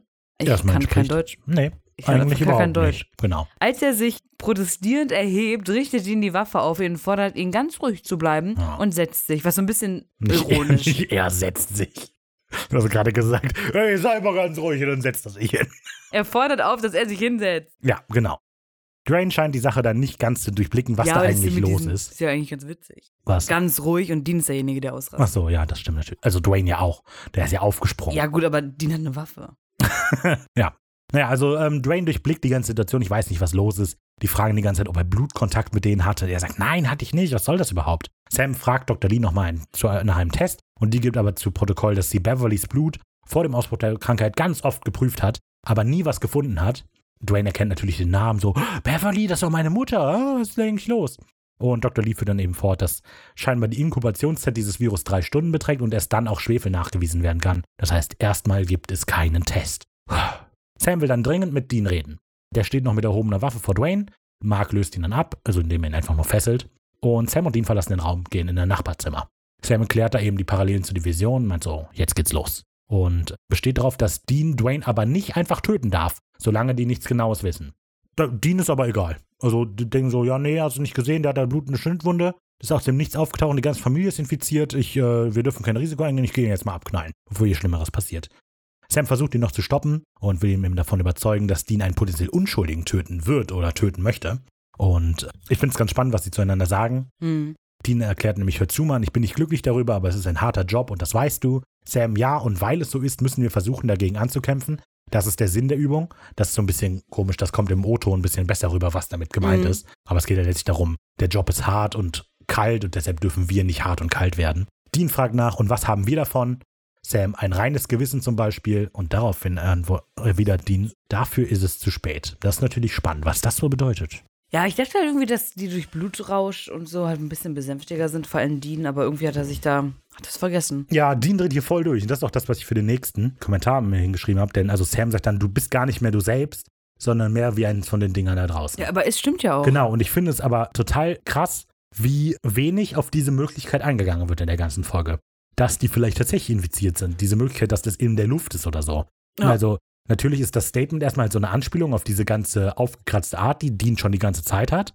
Aber das ist eben einfach, also gerade, dass die Leute im Krankenhaus Sam und Dean so sehr vertrauen, macht überhaupt keinen Sinn, weil die einfach ja, gut, mega nur weil assi sind die ganze Zeit. sind, aber Ja, aber die haben alle wa- haben die sich ja nicht mal ausgewiesen, Genau, nichts. genau. Und ich glaube, während dieses ganzen Gesprächs, die sprechen sich doch auch immer wieder mit Sam und Dean an im Krankenhaus, oder? Ja, klar. Und Mark gegenüber haben die sich als Fred und Bobby oder so vorgestellt oder Fred und Jill äh, und Billy. Ach, stimmt. So, und dass Mark nicht einfach mal denkt, hör mal zu, hä, ja. was ist eigentlich los mit euch? Ja. Also ich finde, die kommen alle viel zu sehr damit weg, mhm. wie die sich hier verhalten. Genau. Ja, äh, Dean hört aber letztlich Sam gar nicht mehr zu und wird zwar immer wieder zurückgehalten, bis er dann aber letztlich Sam aus dem Weg zerrt und ihn auch noch in diesem Raum letztlich einsperrt. Dean zückt dann also die Waffe und wir beginnen quasi die Vision. Er betritt den Raum, Dwayne fleht um sein Leben, Pamela hat Angst, alle werden sterben, Mark denkt, dass Dwayne vielleicht ja doch die Wahrheit sagt, Dr. Lee weiß immer noch nicht, ob er infiziert ist oder nicht. Dean legt an, ich habe keine Wahl. Schluchzend sackt Dwayne dann aber immer weiter in sich zusammen. Da ändert sich so ein bisschen von der Vision, denn Dean spielt so ein bisschen nervös mit dem Abzug rum, grübelt sehr lange und kann es dann letztlich doch nicht mehr tun. Lässt die Waffe sinken, Dwayne Ja. schnappt extrem erleichtert nach Luft und Dean verlässt den Raum. Sehr ungewohnt. Extrem. Ich bin mir nicht ganz sicher, aber kann das sein, dass das das erste Mal ist, dass eine Vision quasi aus freien Stücken nicht eingetreten ist? Also wir hatten es jetzt, glaube ich, zweimal oder so, dass eine von Sams Visionen nicht eingetreten ist, aber das liegt immer daran, dass Sam und Dean eingegriffen haben. Ja. Und jetzt in der Situation, Ja, aber jetzt hat Dean ja praktisch auch eingegriffen. ja, aber ne, ist das er ja Nachgehen nach der Vision nicht auch schon ein Eintreten? Bitte? Ist das Nachgehen nach der Vision, was sie ja machen, nicht auch schon ein, ein ähm, Dazwischentreten in die Vision, eigentliche Vision? Also, ach, egal. Mhm. Ja, also, okay. Hier kann man nochmal auf das mit dem Zeitreise, was ich eigentlich hinaus wollte. Letztlich ist diese Vision, so wie sie aufgebaut ist, eine selbsterfüllende Prophezeiung. Ja. Weil die einzige Motivation ist, dass Dean den jetzt erschießen will, letztlich ja ist, ich habe gesehen, wie ich auf den schieße. Das heißt, ich hatte in der Zukunft wahrscheinlich einen guten Grund. Und jetzt erschieße ich den. Ja, Aber naja. jetzt hat er ja keinen richtig guten Grund. Genau, vielleicht ist ihm jetzt klar geworden, dass er eigentlich ist. überhaupt keinen Grund hat. Der hat Ja. so gedacht, ey, krass, das ist ein Zeitreiseparadox, was hier gerade passiert. Genau, naja. Vielleicht äh, an dieser Stelle, wir besprechen die Folge ja jetzt und ich finde, man merkt voll krass, hier passiert einfach alles Schlag auf Schlag. Es geht so schnell. Keiner der Momente kann wirklich durchziehen. Weil jetzt kommt direkt das nächste Wichtige, weißt du? Das ist das, Ja. was ich meine mit dem Nicht-Atmen. Der steht da, schießt nicht. Ja, und jetzt passiert ja in den nächsten drei Minuten passiert so viel. Das ist krass, naja. Willkommen zur Sequenz 7. Ich bin müde, Sam. Die Situation hat sich wieder so ein bisschen beruhigt und Dr. Lee kommt hinzu und berichtet, dass Dwaynes Blut. Was hat sich da beruhigt? Was machen Sam und Dean? Achso, die Molotow-Cocktails. Ja, ja, die sind noch dabei. Genau, und berichtet, dass Dwaynes Blut nach vier Stunden immer noch sauber ist. Er ist somit nicht infiziert. Sie würden ihn also gerne jetzt äh, losbinden von den Fesseln. Dean schweigt, doch Sam stimmt dem Ganzen zu. Sam will von Dean wissen, wieso er Drain dann doch nicht erschossen hat.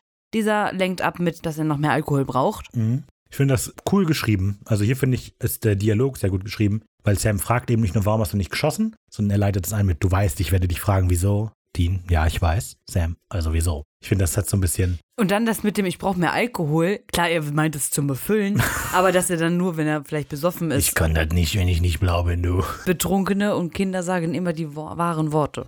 Ja, natürlich, das auch. Da, okay, das könnte eigentlich tatsächlich sein, so. Das ist um über sowas zu reden, muss ich betrunken Alkohol. sein. Ja, mh, kann durchaus sein. Genau, aber mir gefällt einfach dieses Dialogwriting, dass sie eben nicht einfach fragen, wieso hast du nicht erschossen, sondern dadurch kommt nochmal die Beziehungsebene dazu, weil Sam weiß, dass Dean ihn kennt und Dean weiß, dass Sam ihn kennt und so. Genau, und ich finde das einfach schön. Das ist so ein cleverer, cleverer kleiner Kniff, den man im Dialog machen kann, dass das Ganze ein bisschen emotionaler wirkt. Sam geht nun zu Pamela und erkundet sich nach ihrem Wohlbefinden. Da ging es ja eben mal nicht so gut. Sie ist zuversichtlich, dass bald alles wieder vorbei sein sollte. Da los. Komische Wendung, oder? Ja, und schließt die Tür hinter sich und Sam. Und Pamela versucht so ein bisschen in Flirt-Modus einzugehen, dass sie schon lange auf diesen Moment gewartet hat, um am Sam ranzukommen, wird dann aber gewalttätig und ringt ihn zu Boden. Prügelt den Boden zu Boden. Mit einem Skalpell schneidet sie ihm in die Brust und sich in die Hand. Sie drückt ihre Hand auf die Wunde und somit ist der Blutkontakt Hergestellt! DNA-Digitation zu Pamuel. Naja, gut.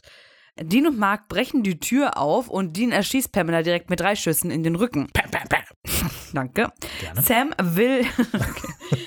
Dean will Sam helfen, doch Mark hält ihn zurück, bam, dass. Sam, dass Sam nun auch ja ebenfalls den Virus in sich trägt. Denn du trägst keine Liebe in dir. Äh, ja.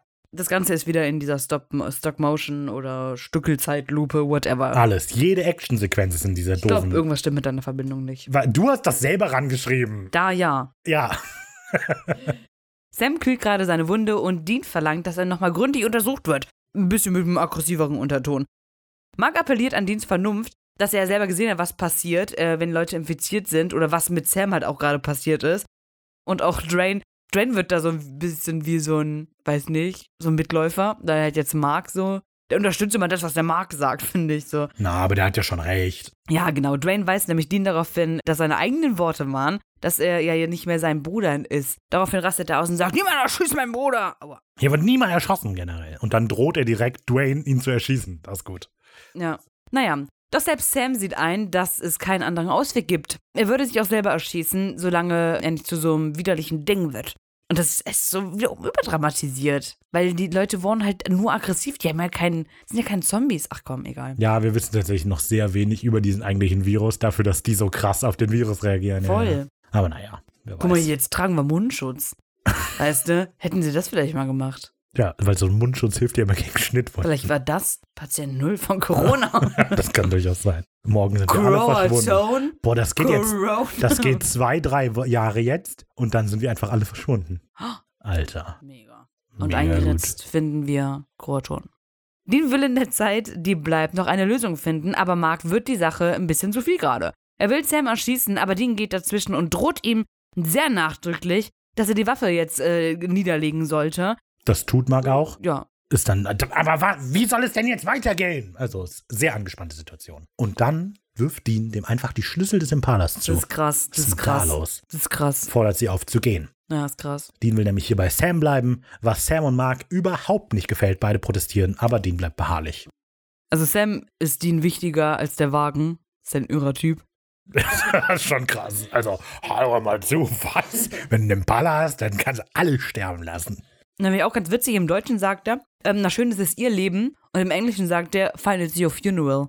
Mega. Mega. genau. Ja, Dr. Lee spricht nochmals ihren Dank aus, also als die sich quasi jetzt alle voneinander verabschieden. Woraufhin Dean beichtet, dass die beiden gar keine Marshalls sind. Das interessiert die jetzt nicht sonderlich, so sag ich so, oh. Und ja, alle gehen dann bis auf Sam und Dean. Ich bin mir, wie gesagt, nicht ganz sicher, was Sam und Dean eigentlich gemacht haben. Für was bedankt die sich? Die beiden haben null getan. Die haben ja, genau. Die haben Stimmung ein bisschen aufgeheitert. komplizierter gemacht. Naja, gut, die haben zwei Leute getötet. Ja, toll. Die wollte vielleicht, ach, Dr. Lee wollte Pamela eh kündigen. Und Oh. die hat sie ihnen jetzt ganz leicht gemacht. Die hat immer wieder Blutproben fallen lassen und so. Ich wollte die sowieso bald rauswerfen. ja, nee, ist möglich, genau. Da gehen dann also alle, Sam und Dean bleiben zurück. Dean schließt die Tür und verriegelt die auch von innen, was ich super komisch finde, weil letztens, letztens, eben, als er Dwayne erschießen wollte quasi und er Sam in diesem Raum eingesperrt hat, war das Schloss außen, das er zugesperrt hat. Jetzt ist es innen, halt da, wo die Story es gerade braucht. Egal. Sam ist den Trainer und fleht Dean an, dass er eben verschwinden soll, aber für Dean ist das keine Option. Auch als Sam eine Waffe einfordert, um sich selber zu töten, nochmal lehnt Dean entschieden ab. Ja, Sam ist da, ist mega traurig und total wütend, gut geschauspielert auch. So, das ist das Dämlichste, was du je getan hast. Da Und- bin ich mir nicht sicher. Denk mal an die Kellnerin in Temper. Genau, das ist natürlich dieser, ne? Den Humor, mit dem Dean Ja. immer wieder von ernsten Situationen ablenken will. Ja, Sam, Dean, ich bin krank. Und für Dean ist das aber vielleicht ja ganz normal, mit einem kranken Sam rumzurennen. Naja. Sam kann eben über die ganze Situation nicht lachen. Für ihn ist es vorbei, aber das heißt ja nicht, dass es für Dean vorbei, äh, vorbei sein muss. Dean kann ja weitermachen. Aber wer sagt, dass ich will? Ich bin müde, Sam. Ich bin satt, diesen Job zu machen, dieses Leben, diese Last auf meinen Schultern. Mann, ich bin es leid. True. Also Krass. voll süß. Ich meinte, glaube ich, auch wirklich ernst. Ja, ich denke auch, auf jeden Fall. Ja, gerade das mit der Last auf der Schulter. Denn das ist ja jetzt, das Sam ist nämlich total verwundert. So, was sagst du da eigentlich, hä? Aus deinem Mund, du bist leid, den Job zu machen? Aber Dean bleibt dabei so. Und er erklärt dann, dass es ihm dabei eben noch nicht mal um Dad geht. Zumindest nicht hauptsächlich. Es geht ihm nämlich eigentlich vielmehr um was anderes. Und dann klopft es an der Tür und das Gespräch ist vorbei. Ich finde diesen Dialog extrem gut.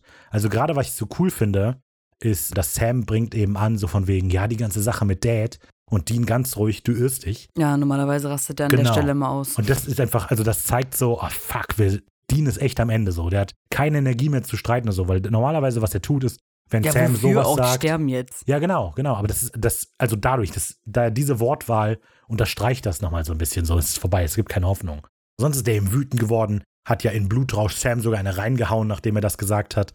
Und hier jetzt keine Gesprächsvermeidung, der will jetzt einfach nur die Wahrheit erzählen. So, und hey, nee, du irrst dich, ist was ganz anderes. Das ist ziemlich gut. Naja, aber es klopft eben und dadurch wird das Gespräch unterbrochen. Und es ist Dr. Lee, die zurück ist und die beiden rausholt. Hey, komm mit! Überraschung! It's a prank! Alles Gute zum Geburtstag. Hol die beiden raus, die Straßen sind leer, keine Menschenseele zu sehen. Alle sind einfach weg. Ja, was komisch ist, weil die sind eingesperrt, weil Dean Sam infiziert ist. Stell dir mal vor, der wäre ja jetzt schon aggro, der wär, hätte einfach alle töten können. Naja. Was? Was? Ich verstehe nicht, was du gesagt hast. Wer hätte alle Do you töten speak English? Oh Mann, der Ricky ist so durch. Guck mal, wie weich der Schaumstoff an der Wand ist. nee. Das ist Fluffy-Tuch. mein Tuch ist weich. So, genau. Was ist das denn? Du hast mir immer noch nicht gesagt, was für ein Tuch ist. Eigentlich voll eklig, dass ich damit rum. Was für ein Tuch? Da ist ein Raphael, Tuch. dem Welches. Tuch? Ich werf's dir zu. Ach so, das ist von so einer Ärmeldecke. Oh. Und Phoebe zerreißt die die ganze Zeit. Phoebe spielt damit gerne. Nein. es ist weg. Ja, muss sich jetzt konzentrieren. Also die Straßen sind leer, kein Mensch mehr zu sehen. Dean wirft nochmal einen Blick auf diesen Croatone-Schriftzug. So, ah, siehst du, jetzt sind die alle weg. Der Moment zieht sich noch ein bisschen und dann kommen wir aber zu Sequenz 8. Und die heißt, wir kommen zu Sequenz 8 und die heißt Ende der Folge, Wow. weil es ein Cliffhanger ist. Ist gut. Ich bin Ja. ein guter Name. Nee, klasse. Es sind fünf Stunden vergangen und nach einer neuen Testung konnte Dr. Lee nichts in Sams Blut feststellen. Sam versteht die Welt nicht mehr. Dr. Lee schiebt es auf das Glück. Auch die Tennerproben sind mittlerweile schwefelfrei. Äh, ein bisschen Oh, ja, weirde Situ Situation. Ja, ich finde die Situation tatsächlich irgendwie weird.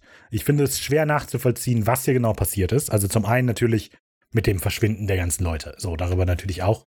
Das wird natürlich absichtlich vage gehalten. Aber sind auch die Leute verschwunden, die die erschossen haben? So, Die Leichen? ja, keine Ahnung. Ja. Das ist irgendwie alles komisch, weil bei Croatone in der Siedlung gab es ja keine Leichen zum Beispiel, aber da muss ja das Gleiche passiert sein. Das finde ich also generell ein bisschen komisch, aber das ist wahrscheinlich absichtlich falsch, äh, so, also absichtlich vage gehalten. So, außerdem verstehe ich diese ganze Sache nicht, dass Sam sich so wundert oder glaubt, immun zu sein. Also, weil nach so dem, ist. ja, aber nach dem aktuellen Stand wissen wir, dass dieser Virus Inkubationszeit von drei Stunden hat. Und jetzt haben die festgestellt, der Virus ist halt einfach plötzlich verschwunden. So. Und Sam war halt einfach noch nicht nach den drei, da waren die drei Stunden noch nicht rum. Ach Das so. heißt, der Virus war auch noch nicht Ja, inkubiert hast und jetzt recht. ist er weg. Ich Ja, verstehe gut. dieses, ich bin immun, oh Gott, oh Gott, das verstehe ich nicht. Ja, hast du recht. Dwayne und Mark packen ein Pickup voller Sachen und verabschieden sich von Dr. Lee. Sie wollen nach Süden ziehen und empfehlen, äh, ihr auch mitzukommen, aber sie lehnt ab, sie will nach Sidewinder, um die Behörde zu informieren, wenn die ihr überhaupt glauben. Genau, Und voll süß, dass die beiden zusammengehen. total. Ja, Voll warum? Süß. Ja, also das ist halt, warum fahren die nicht getrennt? Die haben nie vorher was miteinander zu tun gehabt. Also klar waren es Nachbarn so, aber Weil die jetzt die Überlebenden einer Zombie-Apokalypse sind. und da reist man zusammen. So, nee, also ich verstehe, weil es ist gar keine Gefahr mehr da. die sind gute Freunde geworden. Aber da stehen so viele aus, die könnt ihr alles aussuchen. Das Naja. stimmt, aber die haben ja keine Schlüssel. Wer soll dich anzeigen? Ja, aber vielleicht können auch nicht alle ein Auto kurz schließen. Ja, aber die Schlüssel liegen doch bestimmt in den Und Wohnungen. zusammen ist man stärker. Mhm, genau. Sam und Dean wollen nun auch los, nachdem Dean sich nochmal bei Dr. Lee die Bestätigung abgeholt hat, dass Sams Virus jetzt auch weg ist. Trotzdem beschäftigt Dean noch der Gedanke, dass die ganze Stadt einfach so verschwunden ist. Ausgerechnet diese Stadt. Ist ja komisch, vor allem auch der Zeitpunkt. So, Ja, warum, warum, warum komisch. jetzt? Hm. Wenn ich jetzt. Wann dann? Genau, die Höhner springen aus einer Mülltonne und fangen an, das zu singen. Ja. Sam fragt, wieso er immun Gute ist. Vorstellung. Das ist gut. Auch Dean ist da äh, ein bisschen verunsichert über die Tatsache und vermutet ein Spiel hinter all Ja, dem genau. Ganzen. Sie fahren dann los. Wieder das Immun raff ich nicht. Nee. Ja, wir sehen den Pickup, wo die bei, wo Mark und Drain drin sitzen.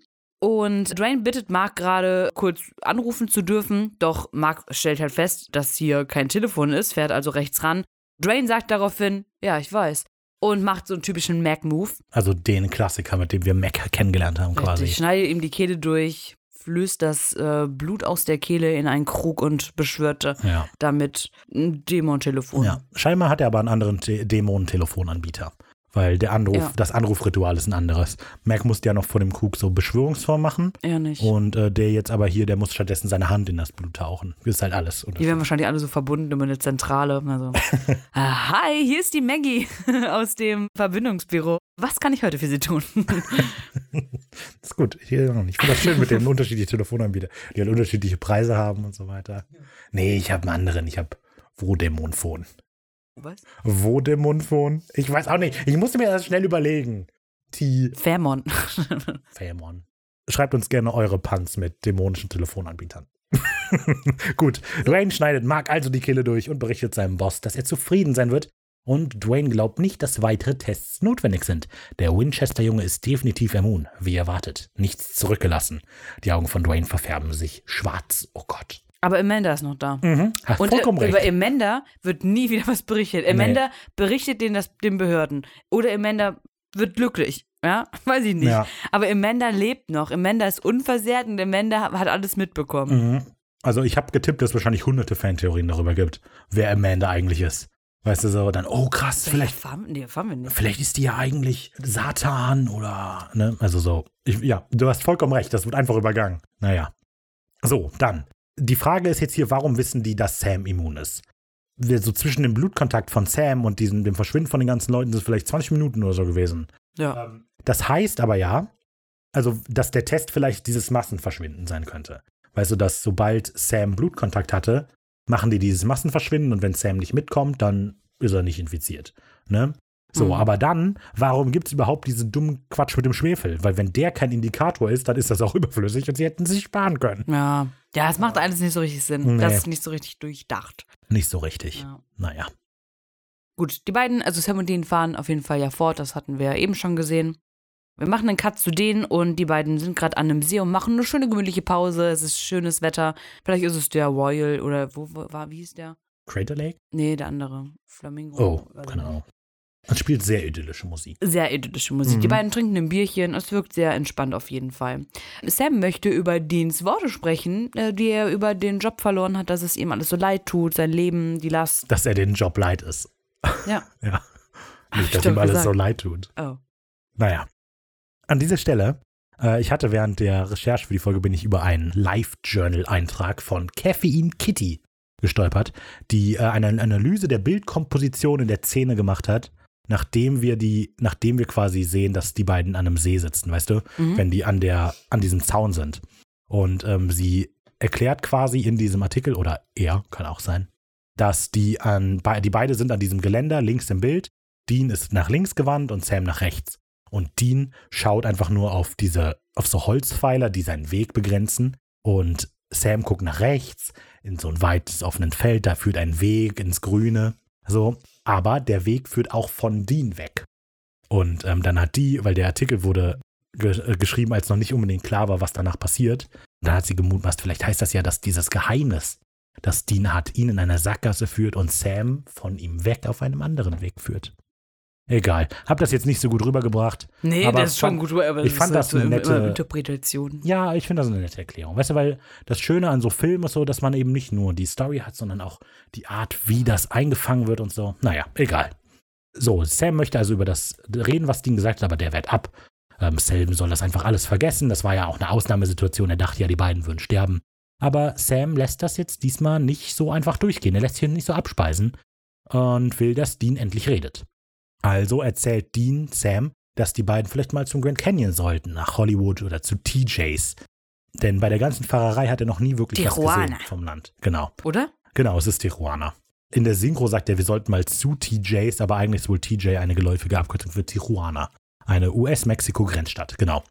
Dean hat nie was vom Land gesehen und er will jetzt einfach mal eine Pause von der ganzen Verantwortung. Und da traut Sam sein Ohr nicht so richtig. Wa- Was meinst du? Wa- Warum sagst du das alles? Und ähm, da erfahren wir jetzt, was Dean überhaupt mit dieser Verantwortung meint. Denn er will zuerst ausweichen, aber Sam beharrt drauf, nee, komm, jetzt erzähl. Und Dean erzählt, dass er es nicht sagen kann, weil er es mal jemand versprochen hat. Und dieser jemand war Dad, kurz bevor er gestorben ist. Kurz bevor er starb, hat Dad mir was gesagt. Er hat mir was über dich erzählt. Was hat er dir erzählt? Ende. Dass du scheiße bist! Dass du den Mund zumachen sollst. Genau. Ende. Mieser Cliffhanger. Frech. Folge vorbei. Aber ich meine, wir haben doch vorletzte letzte Folge hatten wir das Soon das erste Mal und in der haben wir schon gesehen, dass Sam Dean sagt, er hat mir was über dich und Kinder wie dich erzählt. Ja. Also ist der Cliffhanger gar nicht so groß. Ja, doch, das ist ja immer noch ein Cliffhanger. Och ja. Hä, das ist doch auch ein Cliffhanger. Wieso ist das eine mehr größere Information? Ja, da geht's also nicht so von wegen, ja, Sam, unser Papa hat mir erzählt, da ist noch ein Tresor mit Geld drin, sondern irgendwie, Ja, Cliffhanger ist halt, dass die dich anteasern, dass du eine Information bekommst, die du dann aber nicht mehr bekommst. Und das ist ja jetzt in dem Fall voll. Er hat mir Folgendes über dich erzählt und dann ist Ende. Und in der Vorschau war es ja auch, er hat mir Folgendes über dich erzählt. Ende. na gut. Na gut. Okay, ja, äh, Fazit der Folge. Ja, wir hatten, ich habe den äh, Ersteindruck tatsächlich ja schon ziemlich weit ausgeholt und deswegen kann ich jetzt nicht so viel hinzufügen. Also ich finde die Folge trotzdem gut.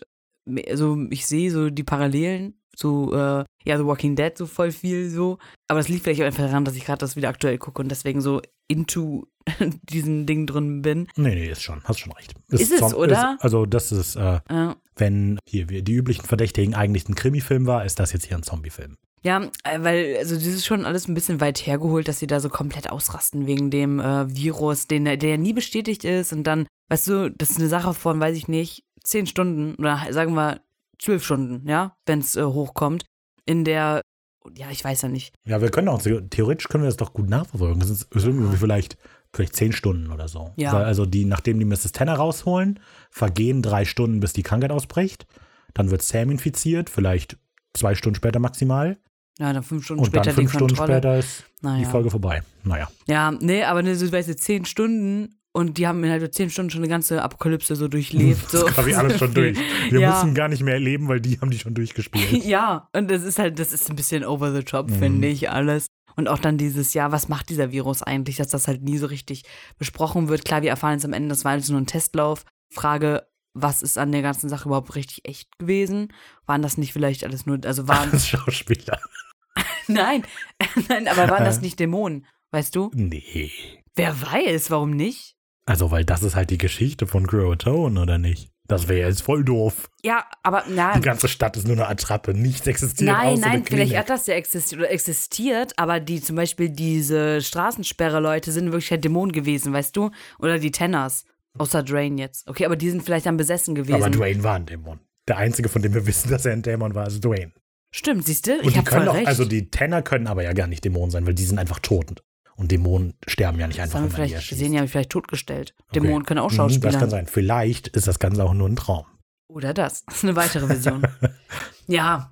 Aber ansonsten ist die Folge trotzdem gut. Das ist ja eine Folge, an die man tatsächlich auch recht gut und lange erinnert, Mhm. finde ich. An die Elemente auf jeden Fall, Ja. die es da gibt. Vielleicht auch, also ich denke, man erinnert sich gut dran, weil die halt diesen geschichtlichen Kontext hat. So, das macht das Ganze so ein bisschen unheimlicher. So, wenn, oh, warte, das gab's echt, das ist ja krass. Und deshalb erinnert man sich, glaube ich, generell noch mal so ein bisschen dran. Und die Grundzüge gefallen mir auch tatsächlich. Also, ich bin mir nicht ganz sicher, ob ich es gesagt hatte im, im Ersteindruck, aber da habe ich quasi auch mein ganzes Fazit schon gesagt. ich mag alle Sachen, die so angesprochen werden und so. Aber ich finde, es passiert so viel und so schnell, dass nichts davon so richtig Luft bekommt. Also diese ganze Passage mit Dwayne kommt, Sam und Dean unterhalten sich, ich sollte ihn erschießen. Sam, Dean geht hin, er schießt ihn nicht und dann ist die Situation auch wieder Ja. vorbei. Das dauert also, das, das hat alles keine, ja, hat alles keine Luft zum Atmen. Keine der Szenen hat so richtig die Möglichkeit, sich zu entfalten, wenn die Straßensperre ist und so. Und dass die Leute das Haus belagern, das geht so voll unter, weil gleichzeitig ist auch Sam infiziert. Aber das geht auch so schnell wieder vorbei. Und dann ist er immun. Und dann ist das aber auch gerade wieder vorbei, weil dann erzählte dem mal, und das ist wirklich mit dir los. Und dann ist Mhm. das vorbei, weil die Folge zu Ende ist. Ja, die Folge wirkt auch recht lang. Vielleicht auch wegen der Stop Motion. Das auch. Der, das hat mich mega genervt. Dieser Effekt, ich weiß nicht, warum man das macht. Ja, aber die Folge hat auch viele, hat auch, hat auch viele gute Sachen. Und wie gesagt, ich mag alle Versatzstücke, aber wie es zusammengesetzt ist, gefällt mir nicht so richtig. ja, naja, gut. Okay, kommen wir zum Zitat der Woche. Ich glaube, Ricky gewinnt. Ist meins. Ähm, ich sag Stopp, kurz. nein. Meins. Ich muss da, ich bin das Intro. Ich bin das Intro. Kommen wir zum Zitat der Woche. Das kannst du nämlich nicht. Klar. Kommen wir zum Zitat der Woche. Nein. Kommen wir zum Zitat der Woche. Kommen wir zum Zitat der Woche. Oh, Oder mal, warte, ich mach genau deine Stimme nach. Kommen wir zum Zitat. Genau so. so, erzähl. Okay, ja, äh, mein Zitat der Woche, Ricarda wird gewinnen. Aber mein Zitat der Woche ist, ja, das als die, Langweilig. als die beiden eben feststellen, dass die Telefonleitung gekappt ist und Dean so nüchtern feststellt, ich sag dir was, wenn ich auf ein Massaker aus wäre, wäre das mein erster Schritt. Einfach weil es, uh, Und weiter? das war's. Ach, das war's schon. Sehr gut. Buhu. ähm, mein Zitat der Woche ist von der Situation Danke, mit der Straßensperre, wo der Typ sagt, steigen Sie doch aus, dann können wir ein bisschen reden und Dean daraufhin sagt, Sie sind wirklich ein hübsches Teufelchen, aber so läuft das bei mir nicht. Ende. Ende. Ja, super. Wenn ihr abstimmen wollt, könnt ihr das donnerstags tun auf unserem Instagram-Kanal. Es geht auch noch in den Freitag rein. Also Donnerstag und Freitag, da werden wir diese Zitate mit den entsprechenden Ausschnitten in die Story packen. Und dann die Umfrage könnt ihr gerne machen. Auf Instagram sind wir wenig originell. Wie wenig und dann originell. Genau, das ist auch die Instagram-Heimat von den anderen wenig originell Sachen. Nicht nur Family Business, aber hauptsächlich Family Business. Genau. Nein, und Creature Feature und Bugfix. Ja, natürlich, aber die, der Veröffentlichungsrahmen, äh, Zeit, der Veröffentlichungsrhythmus von Family Business ist am höchsten. Ja, das stimmt. Deshalb ist proportional auch. Nicht proportional, sondern Egal, es lohnt sich In trotzdem mal Relation. in äh, Creature Feature und Bugfix auf jeden reinzuhören. Fall. Super Podcasts. Gut, genau. Unter dem gleichen Handle sind wir auch auf Facebook und Twitter. Also wenig originell auf den beiden. Schreibt uns, kommentiert uns, liked uns, retweetet uns, teilt uns. Nein, Addet uns. bitte nicht. Teilt uns, dann werden wir doch umgebracht. dann macht eben nicht das. Bringt uns bitte nicht um, aber alles andere gerne. Ähm, wenn euch Social Media nicht so anspricht, könnt ihr so eine E-Mail schreiben, kontakt wenig-originell.de. Wenn ihr uns Sachen schreibt und die erwähnenswert sind in irgendeiner Weise, schaffen sie es wahrscheinlich in die Jägerecke, wie die, die jetzt am Samstag rausgekommen ist, die ihr euch gerne anhören könnt. Ähm, vielen Dank an alle, die uns auch im- immer schreiben und so weiter. Also super.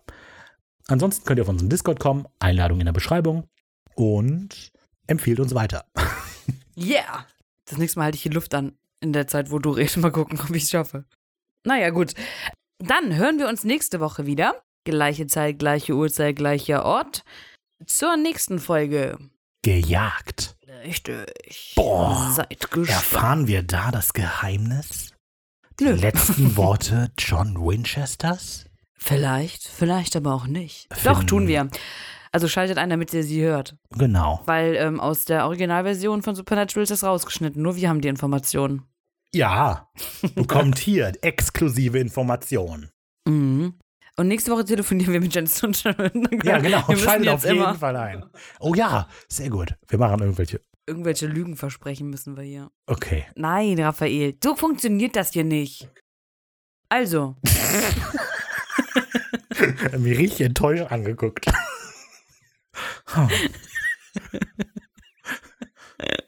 hello darkness, my old friend.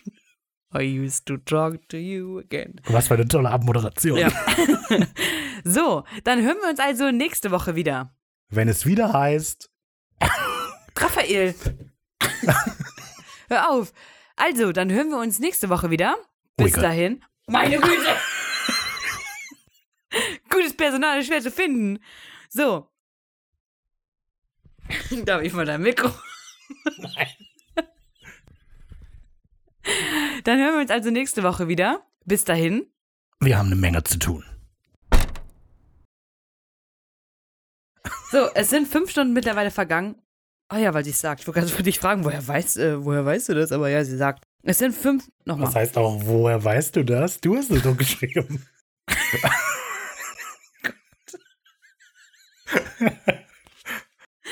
Ey, ich glaube, ich habe wirklich Fieber. es sind fünf Stunden vergangen und nach einer erneuten Testung konnte Dr. Lee nichts in Sam Blut Neues feststellen.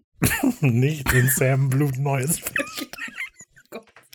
Ja, also nichts Es- in Sams Ich Blut. machte. Es sind fünf Stunden vergangen und nach einer neuen Testung konnte Dr. Lee nicht. Es sind fünf Stunden vergangen und nach einer neuen Testung konnte Dr. Lee nichts in Sams Blut feststellen. Sam versteht die Welt nicht mehr. Dr. Lee schiebt es auf das Glück.